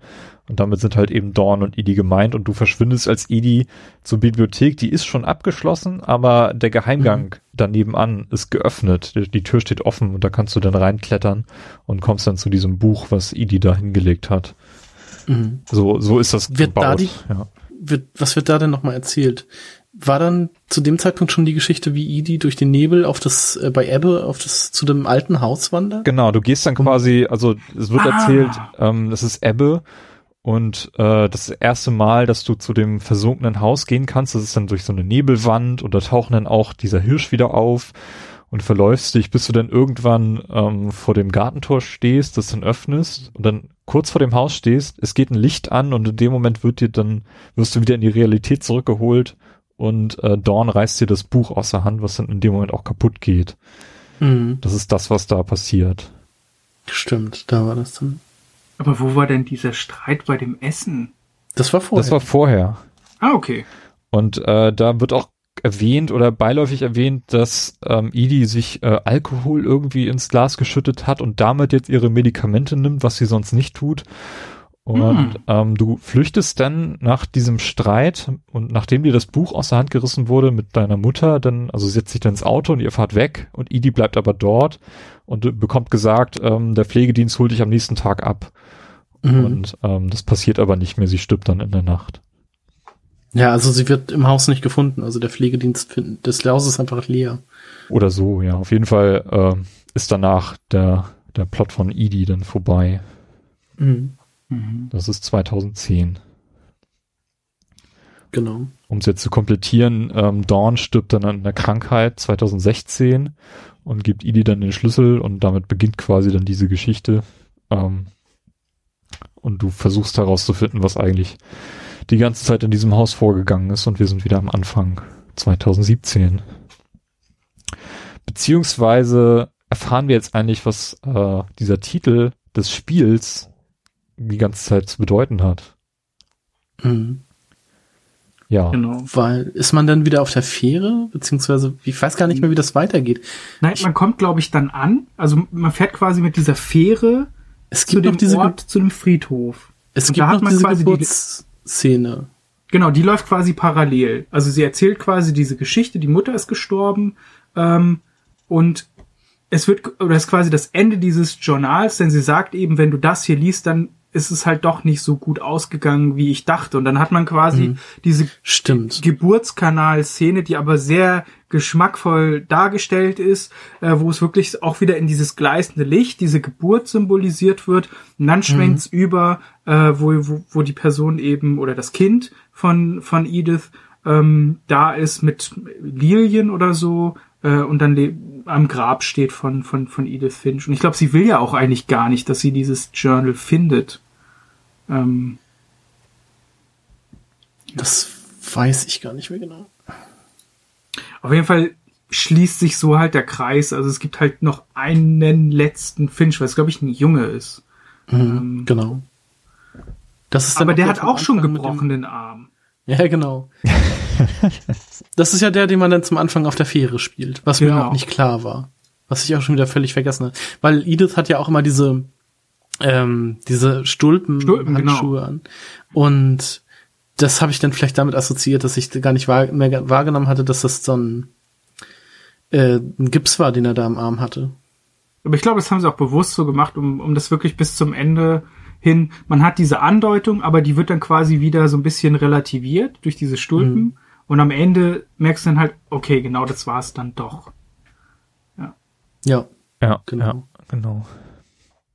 Und ich glaube, man klappt dann halt auch dieses Buch zu und dann steht halt eben auch Edith Finch vorne drauf und dann wird halt auch alles klar. Ähm, also halt sehr, sehr, sehr äh, gut umgesetzt. Aber das war dann, also spätestens da, eigentlich schon bei dieser, bei dieser Nacht sind bei mir alle Dämme gebrochen. Also ja, das hatte ich. Eigentlich ab dem Zeitpunkt, wo man zu Miltons Zimmer hochgeht, habe ich schon auf der Couch gesessen und nur noch geschluchzt und gedacht, so was kommt jetzt noch alles? Dann diese Episode mit den Fischen, die hat einen so ein bisschen wieder runtergeholt, um danach einem nochmal das ganze Herz rauszureißen. Das muss ich auch sagen, nachher so zum Schluss, als, als sie dann sagt, irgendwie, wenn du das liest, dann ist es für mich auch schon zu spät oder wie das denn war. Da hatte ich dann auch einfach Kloß am Hals und. Aber war das für euch ähm, denn noch überraschend, dass, dass das passieren würde? Also, dass das das Ende zum Spiel war? Ich, ich fand halt auch wieder da dieses, wie es vertont wurde und mit welcher gebrochenen Stimme und mit, mit, welcher Melancholie in der Stimme das und auch mit der mit dem Soundtrack so im Hintergrund, wie das alles so übermittelt wurde. Es war alles total offensichtlich und mein Körper und mein Geist war quasi völlig ready dafür, dass es jetzt alle Dämme brechen und das war eigentlich nur so ein kleines Schnips und dann pff, war alles zu spät. Also ich fand, das hat halt, das hat halt genau gepasst und hat halt ist genau ideal beschrieben und äh, fortgesetzt. Mhm. Also für mich war irgendwie, also klar, dass sowas in der Art passieren müsste, weil ich halt gesehen hatte, ähm, wie, das, wie das Spiel heißt und irgendwie fehlte mir dieses schlussendlich Element noch, ähm, was das irgendwie erklärt. Und da war halt die Schwangerschaft, die vorher im Spiel schon mehrfach angesprochen wurde. Und ähm, dieses Journal. Ich hatte am Anfang nicht mit, mit äh, geplottet, dass da, dass du diesen, diesen Jungen von ihr schon kennengelernt hast, in dem Moment, wo du das Spiel halt mhm. startest. Das habe ich erst ähm, bei der Recherche jetzt rausgefunden, aber äh, dass sowas in der Art passieren musste, das hatte ich irgendwie dann schon erwartet, deswegen hat mich das emotional dann auch nicht so sehr gepackt. Also ich hatte irgendwie schon damit gerechnet, dass irgendwas in der Art passiert. Und als dann diese Geburtsszene da kam, dann wurde es mir dann auch gleich klar, dass, äh, dass das jetzt hier äh, von ihrem Nachkommen quasi oder von ihrem Sohn dann letztendlich ähm, erzählt wird oder aufgegriffen wird und dass er quasi dann diese Geschichte zumacht. Mhm. Also ja, aber bei dieser Geburtsszene, da hatte mich das Spiel dann einfach wirklich komplett bei den Eiern. Also da sind dann bei mir auch einfach okay. alle Dämme gebrochen. Ja. Also bei mir war das, war das bei Louis dann deutlich schlimmer. Also da habe ich, das hat mir ziemlich viele Augen geöffnet. Ja, aber trotzdem kann man sehr, auf jeden Fall sehr schön enden. Ich glaube, ich hätte das Spiel anders genannt. Ich hätte es nicht What Remains of Edith Finch genannt. Aber aber ich finde es eigentlich ganz gut, weil ich, ich fand so auch so, so traurig, wie das alles war. Es wird halt auch immer irgendetwas Positives dargestellt. Und das finde ich halt, finde ich halt eigentlich das Gute an diesem Titel, nämlich nicht, dass nur ihr Kind quasi noch von ihr da ist, sondern auch die Idee, wie sie ihr Elternhaus gesehen hat und, und was ihre Familie und dieses Erbe der Finchs, nämlich, äh, dass jeder ganz individuell war und jeder mit seinen eigenen Problemen zu tun hatte. Das fand ich halt kommt da halt alles so durch. Und ich fand auch, oder mich hat das halt auch auf, auf so vielen Ebenen eben einmal dieses, äh, dieses ganz furchtbare ähm, ohne Eltern sein, ohne Mutter sein, weil es gibt ja auch, oder generell hat man da ja das Gefühl, das sind nicht so wahnsinnig viele intakte Ehen zum Beispiel auch dabei, aber auch dieses, du bist sieben Jahre nicht zu Hause und du kommst zurück und es hat halt so viel Geschichte und so viel ähm, Familie, die dazugehörten, die halt alle ganz interessante Geschichten haben. Das hat mich halt auch so gepackt. Ähm, es ist halt irgendwie so, so eine Mischung aus allem. Und was man vielleicht auch noch sagen muss, ist, dass ähm, auch wenn es diese vielen verschiedenen Gameplay-Mechanismen hat, ist es eben nicht dieses, wir schmeißen mal alles an die Wand und gucken, was hängen bleibt, sondern es fügt sich halt alles, auch wenn es vielleicht nicht perfekt ist, aber es fügt sich alles genau nahtlos ein. Da ist nichts dabei, wo ich sagen würde, das war jetzt scheiße, das hat jetzt so nicht funktioniert, das hätten sie sich klemmen können, diese Episode war vielleicht überflüssig. Mhm. Und da ist halt alles so, ist halt alles so rund und auch wie Timo vorhin schon gesagt hat, es ist halt so abgeschlossen, es gibt nichts, was offen ist. Äh, zumindest von der Handlung. Klar kann man über viele Sachen nachdenken, aber es ist halt eine abgeschlossene Geschichte bis zu dem Zeitpunkt. Da würde ich halt auch sagen, also nochmal sagen, dass es halt, es geht halt immer um diesen, um diesen Familienfluch, aber irgendwie dieser Fluch wird nie aufgeklärt, sondern es ist halt einfach das, man erfährt halt, was mit den einzelnen Charakteren da passiert ist, mit den einzelnen Familienmitgliedern, aber äh, man erfährt halt nicht, was, ja, es mit diesem Fluch im Grunde dann auf. Ist das so? Mhm fand ich so. Also ich also dann würde ich noch mal eine Theorie in den Raum werfen wollen, um da ein bisschen anzuknüpfen. Mhm. Und zwar habe ich äh, ein bisschen recherchiert und mir das ganze Spiel noch mal im Schnelldurchlauf halt angesehen und euch vorhin deswegen auch schon ein bisschen aufmerksam gemacht auf den Raum, in dem Idi gewohnt hat. Da gibt's übrigens auch mhm. irgendwie so ein kleines Plothole, was nicht so richtig erklärt wird.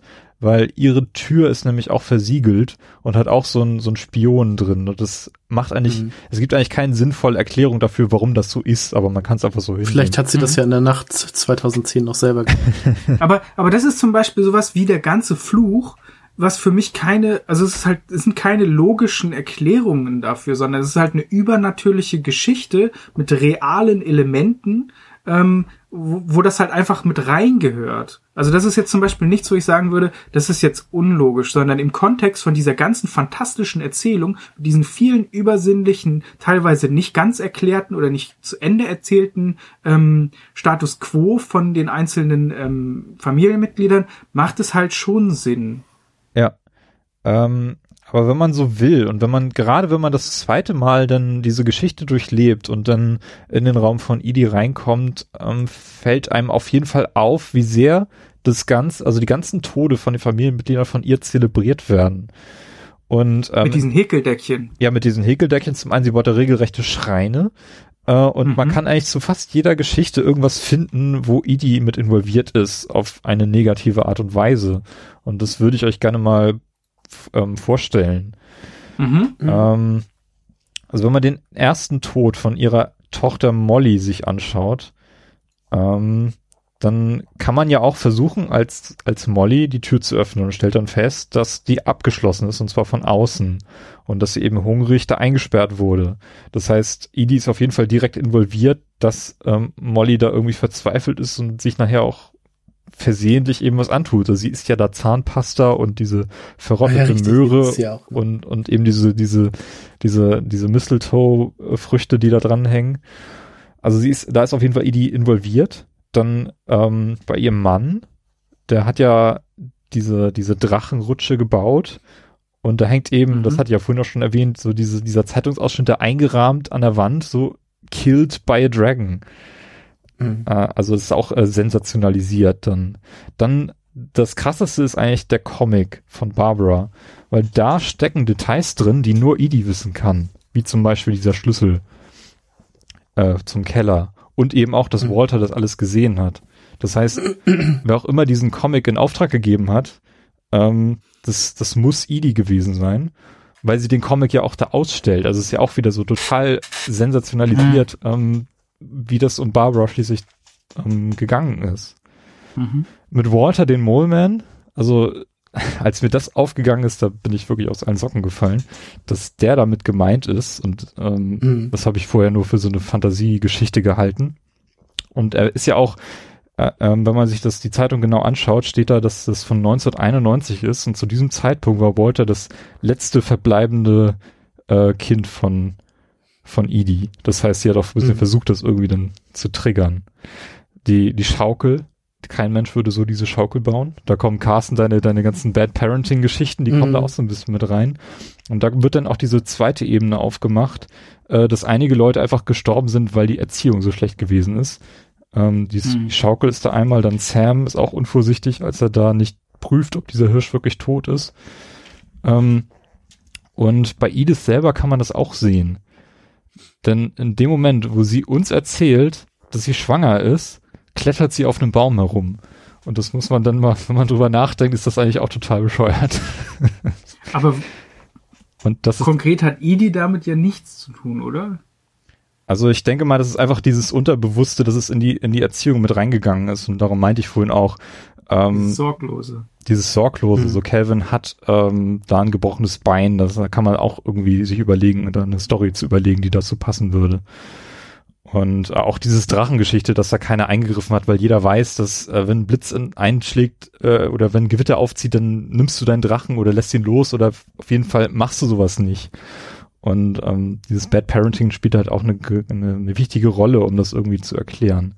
Und in dem Moment, wo nachher dieser Streit stattfindet, sagt ähm, oder wirft Dawn Edie ja auch vor, ähm, dass everyone died because of your stories.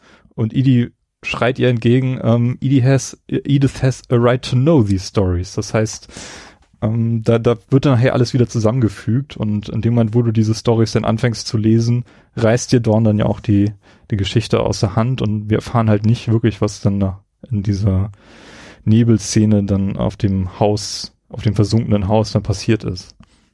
Das stimmt. Also, also Ja? Also, nee, ich würde, mach schnell fertig noch. Nee, also äh, ich würde jetzt einfach zumachen und sagen, dass äh, wenn man versucht irgendwie so einen klassischen Villain in diesem Spiel zu finden, dann ist es Edie, weil sie diese ganzen Tode sensationalisiert hat und vielleicht auch so ein bisschen diesen Kick immer gebraucht hat und deswegen ähm, ich, ich finde am Walter kann man das am krassesten festmachen, dass, dass sie versucht hat, ihn irgendwie ähm, auch loszuwerden in einer gewissen Art und Weise. Und Walter war ja auch so verängstlich, dass er das Haus eben nicht durch das Haus verlassen hat, sondern seinen Keller äh, eben so mühsam sich irgendwie so einen Weg dann zum, zum Eisenbahntunnel gebuddelt hat. Weil er einfach so eine Panik hatte vor diesem Fluch dann auch, der letztendlich auf diesem, oder dieser hm. etwaige Fluch, der da auf diesem Haus gelegen hat. Also das ist auf jeden Fall eine spannende Interpretation und wenn man sich den Raum von, von Edie selber anguckt, gibt es halt auch so ein paar Hinweise, die vielleicht darauf sprechen, weil äh, dafür sprechen, weil es gibt zum Beispiel auch diese ganzen Vogelkäfige, die da hängen. Also es sind einige. Mhm. Da könnte man theoretisch auch sagen, okay, das sind auch so repräsentierte Familienmitglieder. Sie hat auch irgendwie so Karton mit Kerzen schon da stehen und so.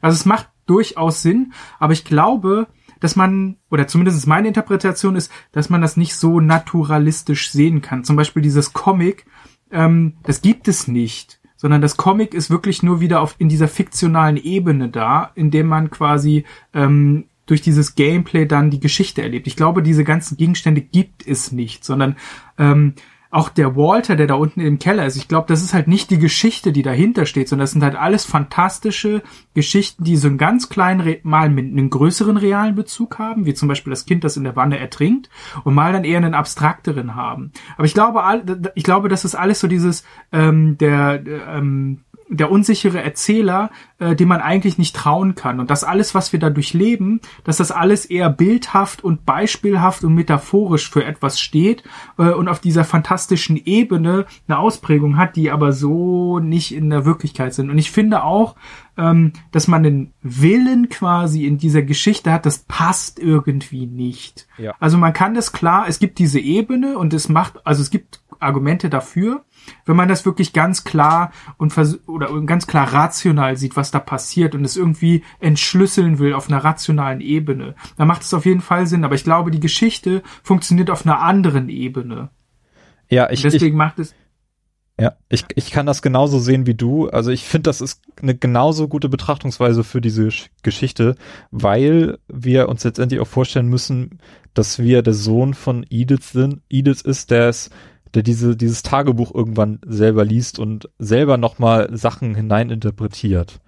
Und da, genau, da würde dann dein, ja genau, diese stille Post, das passt ganz gut. Und Edith hat das ja auch alles nicht aus erster Hand erfahren, sondern selber auch etliche Geschichten nur nachgelesen. Und das ist halt doppelte, dreifache stille Post. Deswegen funktioniert deine Interpretation genauso gut wie meine, würde ich, würde mhm. ich behaupten. Also haben wir vielleicht doch ein bisschen tieferen äh, Sinn hier, hier drin. Carsten, welche Seite würdest du dann folgen oder hast du noch eine dritte Perspektive auf das Ganze? Nee, ich würde halt auch äh, vielleicht so ein Zwischending zwischen euch. Also ich würde jetzt nicht sagen, dass Idi an allem schuld ist, aber dass sie halt schon ähm, ihren Teil dazu beiträgt. Aber also das stimmt schon. Sie überlebt ja auch am längsten. Ja, genau. Muss man ja auch sagen, sie wird am ältesten von allen. Das stimmt halt auch. Und man weiß ja auch nicht, ob sie stirbt, weil man ihre Leiche ja, also weil ihre Leiche ja auch nicht gefunden wird, glaube ich. Sie verschwindet ja auch einfach nur. Und sie wirkt auch so ein bisschen wie der Keeper von diesem ganzen, Gesch ja, von diesem Secret, von, von äh, dem Geheimnis, was da gehütet wird und dieser Fluch, der sich dahinter be be befindet. Mhm. Sehr cool. Ja, ich glaube, das ist ein schöner Schlusspunkt mhm. um diesen Podcast mhm. zu beenden, sonst sind wir nachher länger hier beschäftigt, als das Spiel eigentlich war. Mit dem Spiel sehen. Kann den Podcast begleiten zum Spiel hören und ist dann gleichzeitig fertig.